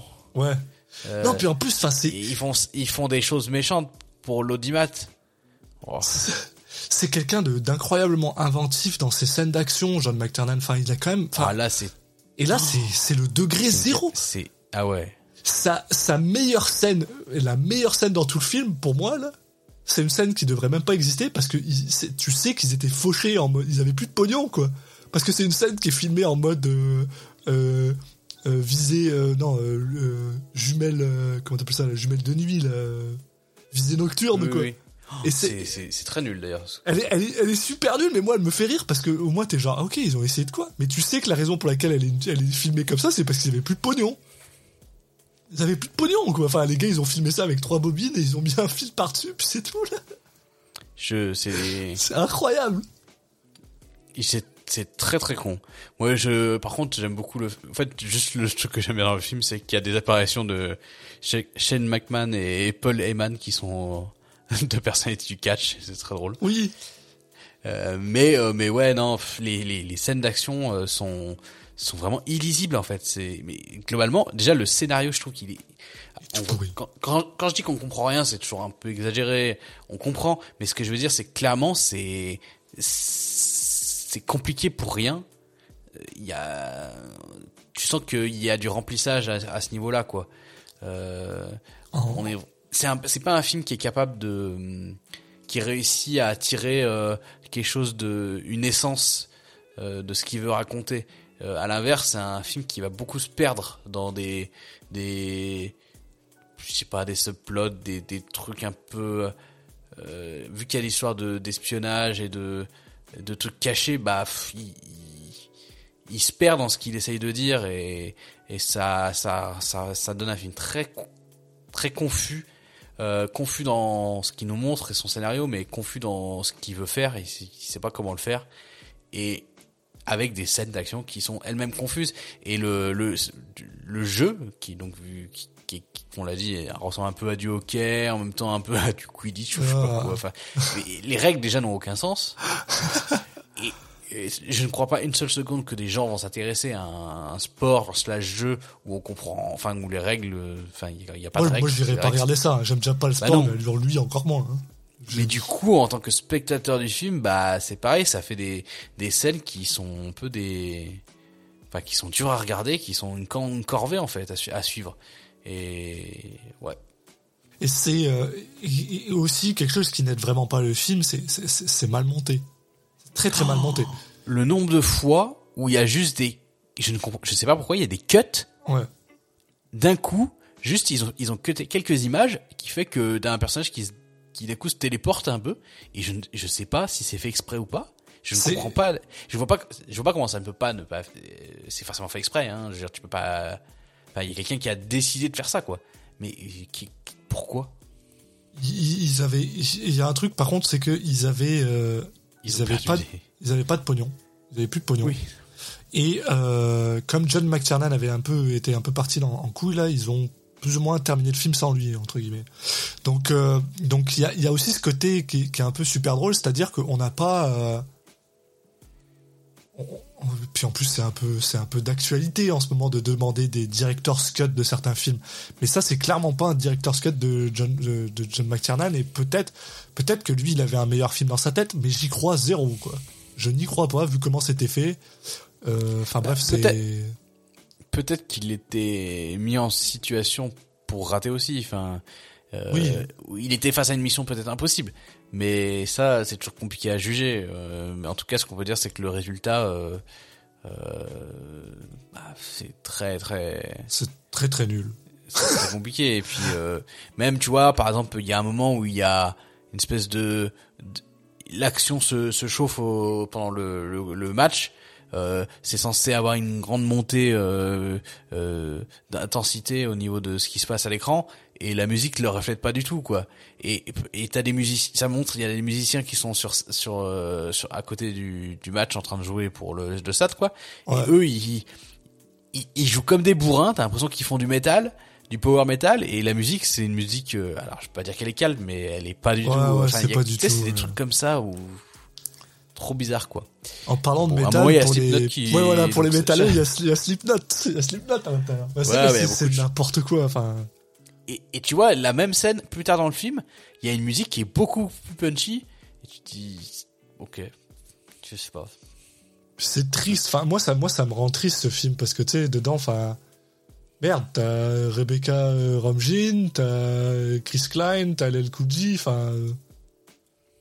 Non, Chris Klein, Chris Klein, il- je l'aime pas de toute façon, mais euh, ça c'est, enfin, tu sais, c'est, t'avais des gars dedans, quoi. Enfin, mais Bah, Chris Line, il y a un truc de, j'arrive pas à savoir où j'ai vu cet acteur en même temps, euh, je sais pas, j'ai l'impression de l'avoir vu dans plein de tu, trucs. Tu l'as vu dans American Pie, Oui, voilà, mais j'essaie, j'ai regardé et je me suis dit, bah en fait, je l'ai vu que dans American Pie, mais je sais pas. comme toutes les autres et- et personnes. sachant que American Pie, j'ai vu que le 1, je pense. Mais j'ai l'impression de l'avoir vu dans 8 millions de trucs, donc c'est... Ou dans Flash. Mais euh, non, en fait, tu, toi, toi et Non, moi, toi et moi. Ah, je l'ai vu dans The Grinder, peut-être. on l'a, on l'a proba- probablement vu dans, euh, dans Wilfred. Ah oui. Voilà. Parce qu'il est récurrent dans Wilfred.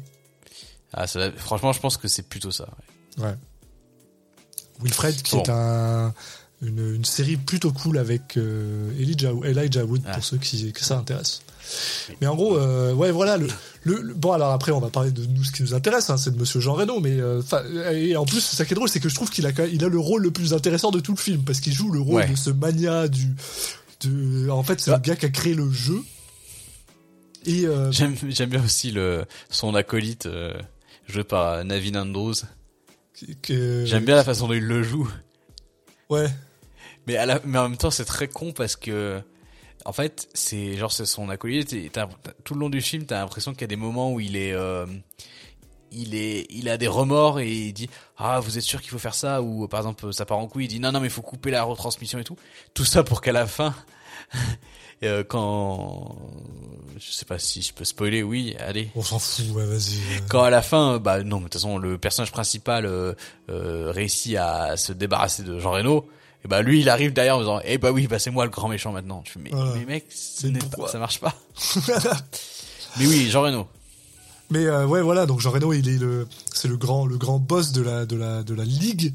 Et en gros, euh, ce qui se passe, c'est qu'on apprend assez rapidement que il, il fixe les, les, les matchs, quoi. Il fait en sorte que certaines équipes perdent ou que des gars se fassent tabasser. En gros, il fait de la violence parce que ça Bah, fait, pour faire ça monter fait de l'audimat. l'audience, quoi.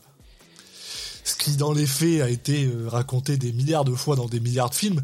Mais alors lui, il, le- il te le vend, mais avec. Alors moi, je suis désolé, mais à chaque fois qu'il y a Jean Reno à l'écran, je souris. Je je- il a sa Oui. moustache, il a la même que la mienne en ce moment. Euh, il a, il a cet accent, euh, ah, sit down, ou je sais pas comment il le fait parce que moi je sais pas le faire et lui il sait pas le faire non plus. Et c'est juste incroyable, quoi. Il en fait des caisses et ça, Ouais. Il cabote et ça marche sur lui. Lui, c'est, moi, je, moi, je, moi, je- honnêtement, les seuls moments où je me suis fait plaisir, c'est quand il est à l'écran. C'est quand il est à l'écran, quoi. Il joue, il joue le, le, le, le méchant, quoi. C'est ça qui est drôle, c'est que, tu sais, genre, le film essaie de te faire croire pendant peut-être 20 minutes, 25 minutes que, tu sais, il est, il est pas méchant. Non, lui, lui, lui, il est là pour euh, l'intégrité du jeu, quoi.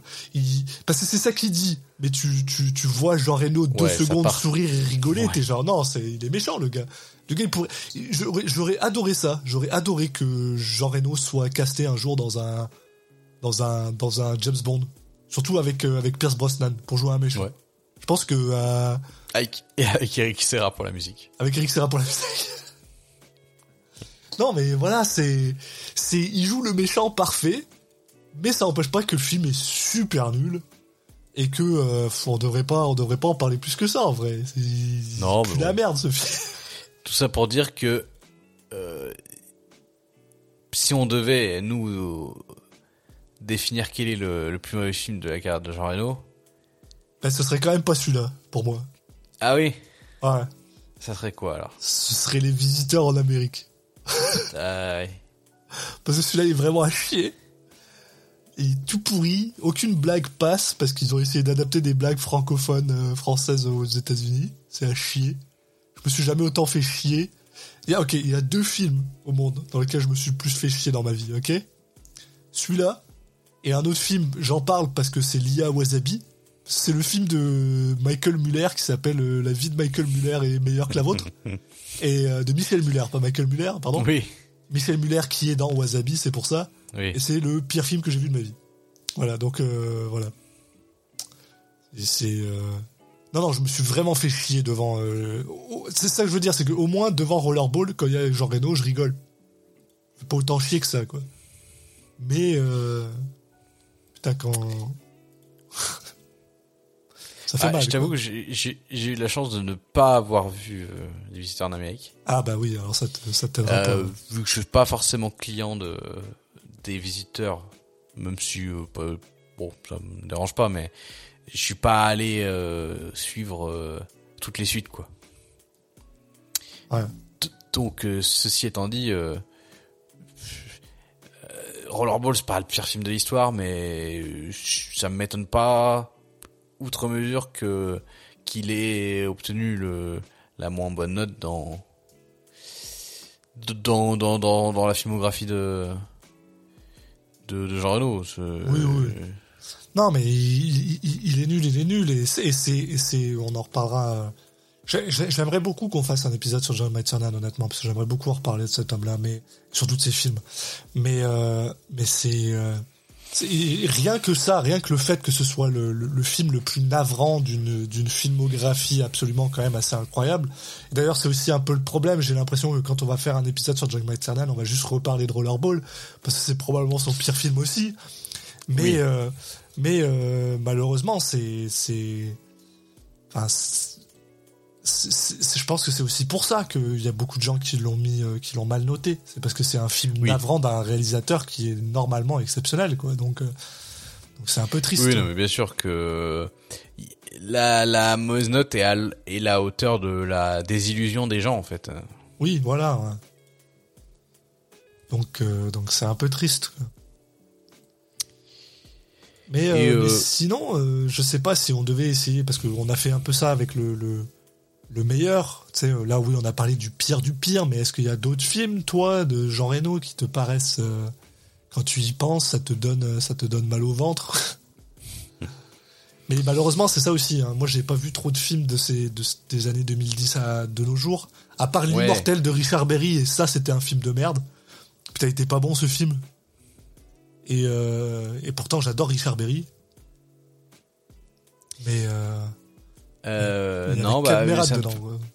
Ouais, juste pour, en fait, oui, je, tout à l'heure, juste pour dire que, que le, le film de Spike Lee, j'ai confondu avec, euh, en fait, avec, euh, alors ça n'a rien à voir, hein, mais c'est, il y a une logique. J'ai confondu avec The Last Face de Sean Payne, en fait. Euh, Ah. Dans le sens, Jean Reno qui tourne à nouveau pour un réalisateur américain, et Oui. c'est lui que j'avais entendu beaucoup de mal, en fait. Oui, euh, il me semble que moi aussi. euh, Donc bon. euh, oui, c'était pas celui de, de Spike Lee, euh, c'était celui-là. Euh, non, bah après oui, je vais un peu re- revenir sur ce que tu disais, c'est que euh, ce qu'on disait tout à l'heure, c'est que j'ai eu la chance entre guillemets de ne pas vraiment suivre la sa carrière récente et euh, comme on peut s'imaginer euh, sur ce genre d'acteur qui a une longue carrière et tout, euh, c'est c'est dans les trucs un peu récents où ça a l'air de partir un petit peu en cacahuète. Euh, après, euh, bah, tu vois, par exemple, les, le nouveau visiteur qui- qu'ils ont refait, là, les visiteurs de la Révolution, euh, bon, je pense que ça avait l'air d'être assez compliqué quand même. Ouais, ouais, ouais. Mais euh, j'ai j'ai essayé un peu d'éviter ça. Mais tu- je sais pas s'il y en a qui seraient vraiment si, mauvais que ça, mais il y a- a l'air d'avoir beaucoup de films un peu quelconques où ils jouent un peu toujours le même rôle du du vieux flic, tu vois, ou du, du vieux, De du vieux patron de brigade. euh, euh, voilà, donc euh, on sait qu'il peut le faire et en même temps, euh, bah ça peut t'amener vers des films un peu, un peu qui vont tourner uniquement sur son nom et qui à côté de ça vont, vont pas apporter grand chose. Donc possiblement qu'il doit y avoir un petit paquet de, de films compliqués dans la liste. Ouais, ouais, ouais. C'est, c'est, c'est un peu, c'est un peu compliqué, ouais. Mais mais voilà, non, je pense que je pense quand même que que Rollerball est pas un mauvais choix si tu veux si tu veux Tu mettre veux, en regarder avant son, un- si tu veux regarder son pire film, oui. bah, si sûr. tu veux me mettre en avant un film qui qui, qui, qui, qui est carrément un, un sacré ratage. Même Un si, du coup, euh, c'est pas un raté forcément à cause de lui, quoi. Non, c'est ça. Et du coup, c'est un peu plus difficile de se dire. euh, c'est- assez drôle parce que moi, j'aime toujours penser un petit peu de c'est quoi sa, sa, sa pire performance à lui, je dirais. Et malheureusement, c'est c'est quand même drôle. Je pense pas que moi j'ai vu, en tout cas, et comme je dis, toujours pas vu ses derniers films, mais je pense pas que j'ai vu un film dans lequel il était lui euh, pas euh, pas raisonnable, pas correct, ou au moins qu'un Mm. bottinage un minimum, qu'il ait du fun, quoi. Donc euh, c'est c'est c'est c'est vrai que c'est un peu c'est un peu difficile et puis euh, et puis bon enfin tu sais je veux dire quand on a sa carrière bah forcément il y a des navets dedans là. C'est c'est c'est normal. là. Ouais, et en même temps, tu vois, j'ai l'impression que c'est un acteur qui aussi n'a pas forcément toujours pris beaucoup de risques. Oui. Et en ce sens, euh, bah, euh, il y a pas mal de films qu'il a pu avoir fait où tu peux pas dire que c'est mauvais et en même temps, euh, Faut Pas non plus dire que c'est le meilleur. ouais. tu peux pas non plus dire que euh, qu'il avait pris euh, suffisamment de risques pour que il, il- il puisse avoir le risque de faire une mauvaise performance. Donc euh, c'est toujours un peu compliqué, quoi.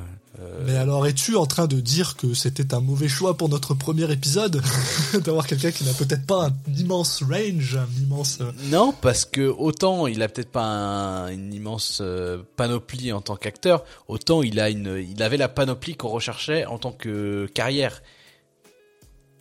C'est quelqu'un qui nous permet de c'est quelqu'un qui nous permet de parler d'énormément de gens enfin je veux dire et, et encore de gens dont on n'a pas vraiment parlé non plus mais de Ron Howard avec le Da Vinci Code ou ou enfin c'est c'est quand même assez impressionnant faut quand même se dire ça quoi enfin c'est un mec il a Je sais pas vécu si on avait quoi. envie de parler de Ron Howard, mais c'est encore. Mais moi j'aime bien Ron Howard, il est sympa. Euh, mais mais euh, mais voilà, non, mais c'est plus pour dire, c'est quand même quelqu'un, voilà, tu l'as dit tantôt euh, avec euh, ce- cette manière qui m'a fait rire, ouais, c'est quelle vie quoi. Le mec, il a il a travaillé avec tellement de gens.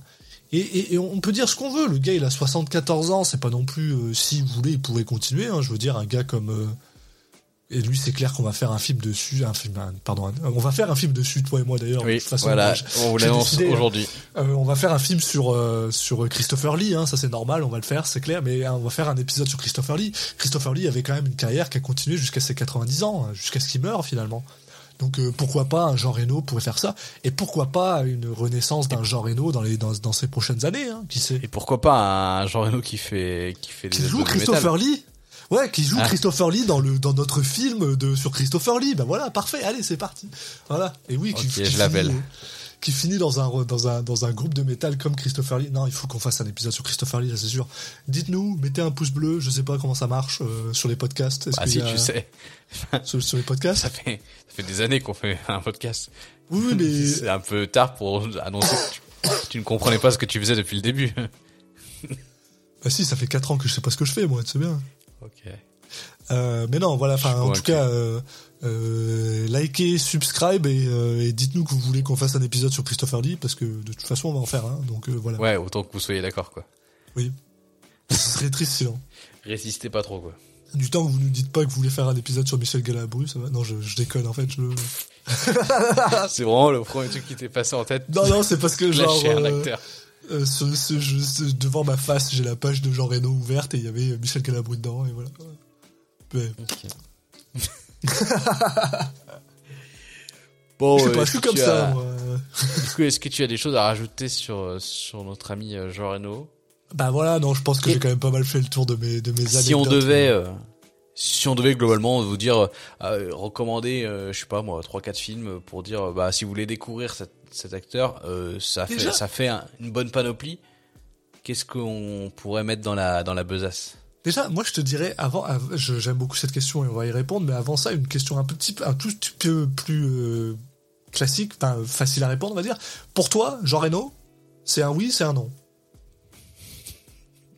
Non, non, je veux dire, genre, tu, tu le conseilles aux gens ou tu le conseilles pas aux gens, Jean Est-ce Reno? que je conseille, franchement, pour Noël, si- est-ce que je te Si conseille vous- d'acheter un Jean Si Reno vous savez pas, si vous savez pas quoi acheter à vos enfants, eh ben Jean Reno. Non, mais je veux dire, Je genre, offrir.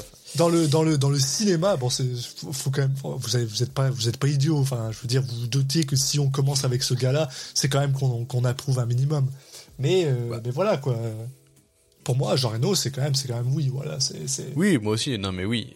pour moi, c'est oui, mais en, à côté, je dirais qu'il faut un peu picorer, quoi. Oui, et puis euh, faites attention à pas trop regarder des films du euh, gars dont on veut pas dire le nom. Voilà. Non, mais c'est Euh, pas quelqu'un où on dit ah bah euh, regardez tous les tous ces films, il y a toujours quelque chose d'intéressant. Hein. Oui. Euh, Mais alors, euh, alors il donc, faut faut picorer un peu. Et là, on en vient justement à la pour suite. répondre à ta, à ta question, Je me fais, Euh. je m'auto fais un lancement quoi. voilà, pour répondre à ta question, euh, moi c'est clair que je dis euh, oui au, à, Ronin, ça on l'a dit, ça c'est clair, ça c'est clair. Euh, le premier visiteur parce que c'est toujours, c'est toujours fun. Le Jaguar parce que je l'aime beaucoup. Euh, je dirais aussi tais-toi parce que bah, parce que c'est tais-toi, mais comme je dis toujours plus pour Depardieu que pour euh, pour lui. Et et alors ça, là je sais que je vais me faire cracher dessus, mais je m'en bats les couilles. Godzilla parce que il me fait rire, mais il me fait tellement rire ce film que je ne peux pas m'empêcher de le regarder avec un œil bienveillant, malgré le fait que Roland Emmerich euh, fait toujours le même film et, euh, voilà. Mais euh, et puis, comme j'ai dit plus tôt, que j'aimais beaucoup aussi ce film parce qu'il me fait rire, même s'il n'est pas forcément très gentil avec les Corses. L'enquête corse est, plutôt fun parce que Jean Reno joue un Corse justement dedans qui refuse de se faire arrêter et il me fait rire au possible. Voilà. Et les rivières pourpres, tiens, mais toi tu l'aimes pas donc. Non, bah oui. Après moi, je rajouterais, euh, je vais quand même rajouter Léon. Hein. Euh, Oui, voilà. ouais, ouais. Et Mission Impossible. Moi, j'aime j'aime beaucoup Mission Impossible. Ouais, ouais, mais tu vois, c'est ça que je disais plutôt. c'est- Je trouve Mission Impossible, il- son rôle est tellement moindre Oui, dedans que je bon. dirais pas forcément, mais, euh, mais oui. Moi, je suis vraiment rentré dans le truc de. on- parle de Jean Reno, mais mais en vrai, Mais euh, on parle de film, ouais. en Oui. vrai, euh, on parle de, de Brian de Palma et on T'as- parle t'as- de machin. et on- T'as raison que si en vrai on parle de film, je dirais oui, tout à fait. euh, tous, tous les Missions Impossibles. Hein. Les Missions Impossibles pour moi c'est ma, c'est ma série Ah oui. de, c'est ma série de, de, de, de films d'action préférés. Et ce qui est quand même drôle parce qu'on va même pouvoir faire un petit, euh, une petite, comment on appelle ça, transition assez incroyable. Parce que moi ça me permet aussi de vous, de vous dire, euh, de vous faire un petit. euh, petite envie pour notre prochain épisode. Bah, juste avant, alors peut-être Ah, vas-y alors. euh, un film dont on n'a pas parlé. Oui. Et c'est moi, c'est un film quand même qui m'a marqué entre ouais, qui a une place un peu particulière dans le cinéma français aussi. Sûr C'est un film qui s'appelle L'Empire des loups. Eh ben c'est vrai, tiens. On n'a oui. pas parlé, tiens, de l'Empire des loups. Parce que film euh, au- bah, assez différent dans ce qui se fait en France quand même. euh, Quand même, oui. avec un, un petit côté euh, bah, film de genre un petit peu. Euh, qu'est-ce qu'on qu'est-ce qu'on en pense de l'Empire des loups? Eh ben l'Empire des loups, moi je l'ai beaucoup apprécié pour une simple et bonne raison. Alors. Parce que c'est écrit par un gars qui s'appelle Jean-Christophe Granger. Qui a écrit euh, Beaucoup de choses. des- beaucoup de choses. Le Concile de Et- Pierre. et qui a surtout Les écrit des, des BD, des rivières pourpres, qui a écrit les rivières pourpres, qui a, mais qui a aussi scénarisé Vidocq. Et euh, qu'on aime ou qu'on n'aime pas Vidocq, non mais parce que alors, et, et soyons honnêtes, on n'aime pas Vidocq, en tout cas moi je l'aime pas. C'est un film qui est une pierre angulaire du cinéma pour la simple et bonne raison que c'est le premier film à avoir été entièrement tourné au monde hein, en numérique et qu'ils ont Ça fait n'importe quoi avec. Ils ont fait n'importe quoi avec. Ça Mais- se voit un peu. J'aime, vraiment beaucoup euh, Jean-Christophe Granger et Oui. euh, et euh, qui, qui qui en plus a fait certains enfin certains films certaines séries euh, enfin enfin bref et donc euh, t'as raison l'Empire des loups c'est vrai que c'est, un film mais alors aussi c'est un film que j'ai vu euh, peut-être une ou deux fois Euh, et d'ailleurs, soit dit, et, et parce qu'on on le retrouve une fois de plus, ce, gars-là, sans aucune raison, puisque le scénario est aussi écrit, co-écrit par euh, Christian Clavier, dont je n'ai aucune idée de pourquoi il est là, parce que, parce que, ce film n'a aucun. Euh, Et c'est aussi, euh, c'est aussi un, un livre de Christophe Granger, de Jean-Christophe Granger, en fait. euh, c'est- on est obligé de le dire, mais. Bien sûr, l'a dit. ouais. Ah pardon. Et, euh, et c'est surtout, c'est vrai que c'est super intéressant parce que c'est vraiment quelque chose, c'est un peu, ouais, comme tu dis, c'est un film de genre, mais c'est aussi par rapport à tu sais, la manipulation de la mémoire, de la technologie, c'est un peu du technologique et, et c'est super, euh, super intéressant, quoi. Bah, c'est un film, je dirais, qui a des gros défauts. Oui. Et en même temps que j'aime bien. Tout à fait raison. Je suis 100% d'accord avec toi. Et en plus, en plus, il faut quand même le dire. Il faut quand même le dire. C'est un des rares films où on a le droit à un Jean Reno qui est, qui est blond. Oui. Qu'a- qu'a, euh, et, et qui, qui look, euh, qu'a- qu'a la gueule- il a de la gueule dans ce film. Moi, j'aime bien. Ouais, j'aime bien. T'as raison. Non, mais c'est vrai qu'on n'a pas trop parlé. Il est un peu à part dans sa filmographie. Euh, je sais pas. Le, je pense que, enfin, clairement, je dirais pas que c'est un bon film. c'est, étonnant. Ouais, c'est. Mais je sais pas. J'ai une espèce de, j'ai une espèce de sympathie pour ce film. Et euh, si vous voulez une petite anecdote sur ce film, parce que euh, euh, un de mes amis l'avait, c'est, il me semble, un des seuls films, parce qu'il n'y en a pas eu des masses, qui ont été sortis en, en UMD, qui étaient Ah oui. des disques pour la PSP, que tu pouvais regarder le film euh, euh, sur ta PSP euh, à partir de, Avec. Spider-Man euh, 2, je crois, Ouais, ouais, ouais. qui était beaucoup mis en avant. C'est ça, ouais, parce que c'est Spider-Man, c'est Sony, mais mais ouais, ouais, c'est un des films qui a été qui a été release en UMD. Donc voilà, c'était c'est fun. Mais voilà, je te laisse euh, peut-être reprendre. T'es en Oui. train de, de partir vers la suite. C'est parti, donc on retourne sur euh, Mission Impossible et en gros, on va faire Ah. une petite transition pour parler de la bah, de notre de la de la personne dont on va parler au prochain euh, prochain épisode, puisqu'il s'agira de John Woo, un réalisateur euh, chinois qui est aussi connu pour avoir réalisé Mission Impossible 2. Donc euh, et qui Mission Impossible 2, moi. Alors, on a on n'a pas on a regardé c'est quoi ses films, c'est quoi son pire. C'est- Mission Impossible 2 n'est pas son pire film, mais peut-être qu'il devrait y être. enfin, moi, c'est un film, c'est un film que j'adore. hein. Attention. moi j'en reparlerai, et on en reparlera beaucoup. Mais, mais euh, voilà, donc on va parler de, de, de John Woo. Donc si ça vous intéresse, eh ben, n'hésitez pas à nous écouter déjà de 1, parce que c'est quand même cool, à euh, nous suivre sur euh, les réseaux sociaux, sur euh, Twitter et Instagram à ppmp underscore pod, si je dis pas de bêtises. C'est bien ça. Et n'hésitez pas à nous envoyer des lettres à la boîte postale. Non, je déconne, on n'en a pas. De toute façon, on, on se met une boîte postale où, Julien en, Dans l'Atlantique, entre, les deux. deux, ouais, entre les deux. Mais en tout cas, voilà. euh, et on, donc, on en a peut-être pas beaucoup parlé au début. On va essayer, comme on vous le dit, comme on vous le dit, c'était, c'est donc un pilote, c'est notre premier épisode. Euh, et on va probablement essayer de faire un épisode euh, au mois. Peut-être plus si, on- si ça se passe bien, on verra. Mais en tout cas, de au moins faire un épisode tous les mois. Et, euh, et ben je sais pas, est-ce qu'il y a d'autres choses à dire euh, après Non, non, bah, je, pour renchir là-dessus, bah, l'idée, c'est de, à la fois de parler de, bah, bon, on l'a déjà dit, mais vous, vous voyez là, par exemple, d'acteurs ou de réalisateurs ou etc., euh, différents métiers et tout, mais euh, aussi euh, de, de réalisateurs qu'on connaît très bien. Par exemple, c'est le cas de John Woo qu'on connaît tous les deux oui. plutôt bien. hein, euh, qu'on est assez fan et mais on va aussi avoir de temps en temps des épisodes où on va parler de, de personnes qu'on connaît un peu moins mais qu'on se dit bah écoute c'est l'occasion de, de découvrir De regarder Euh, leurs films, ouais. bah, ou, ou qu'on connaît un peu et qu'on a bien aimé, on se dit mais attends, il n'y a pas de raison qu'on ne doit pas en découvrir un peu plus, euh, notamment sur des choses qui sortent un peu de l'ordinaire.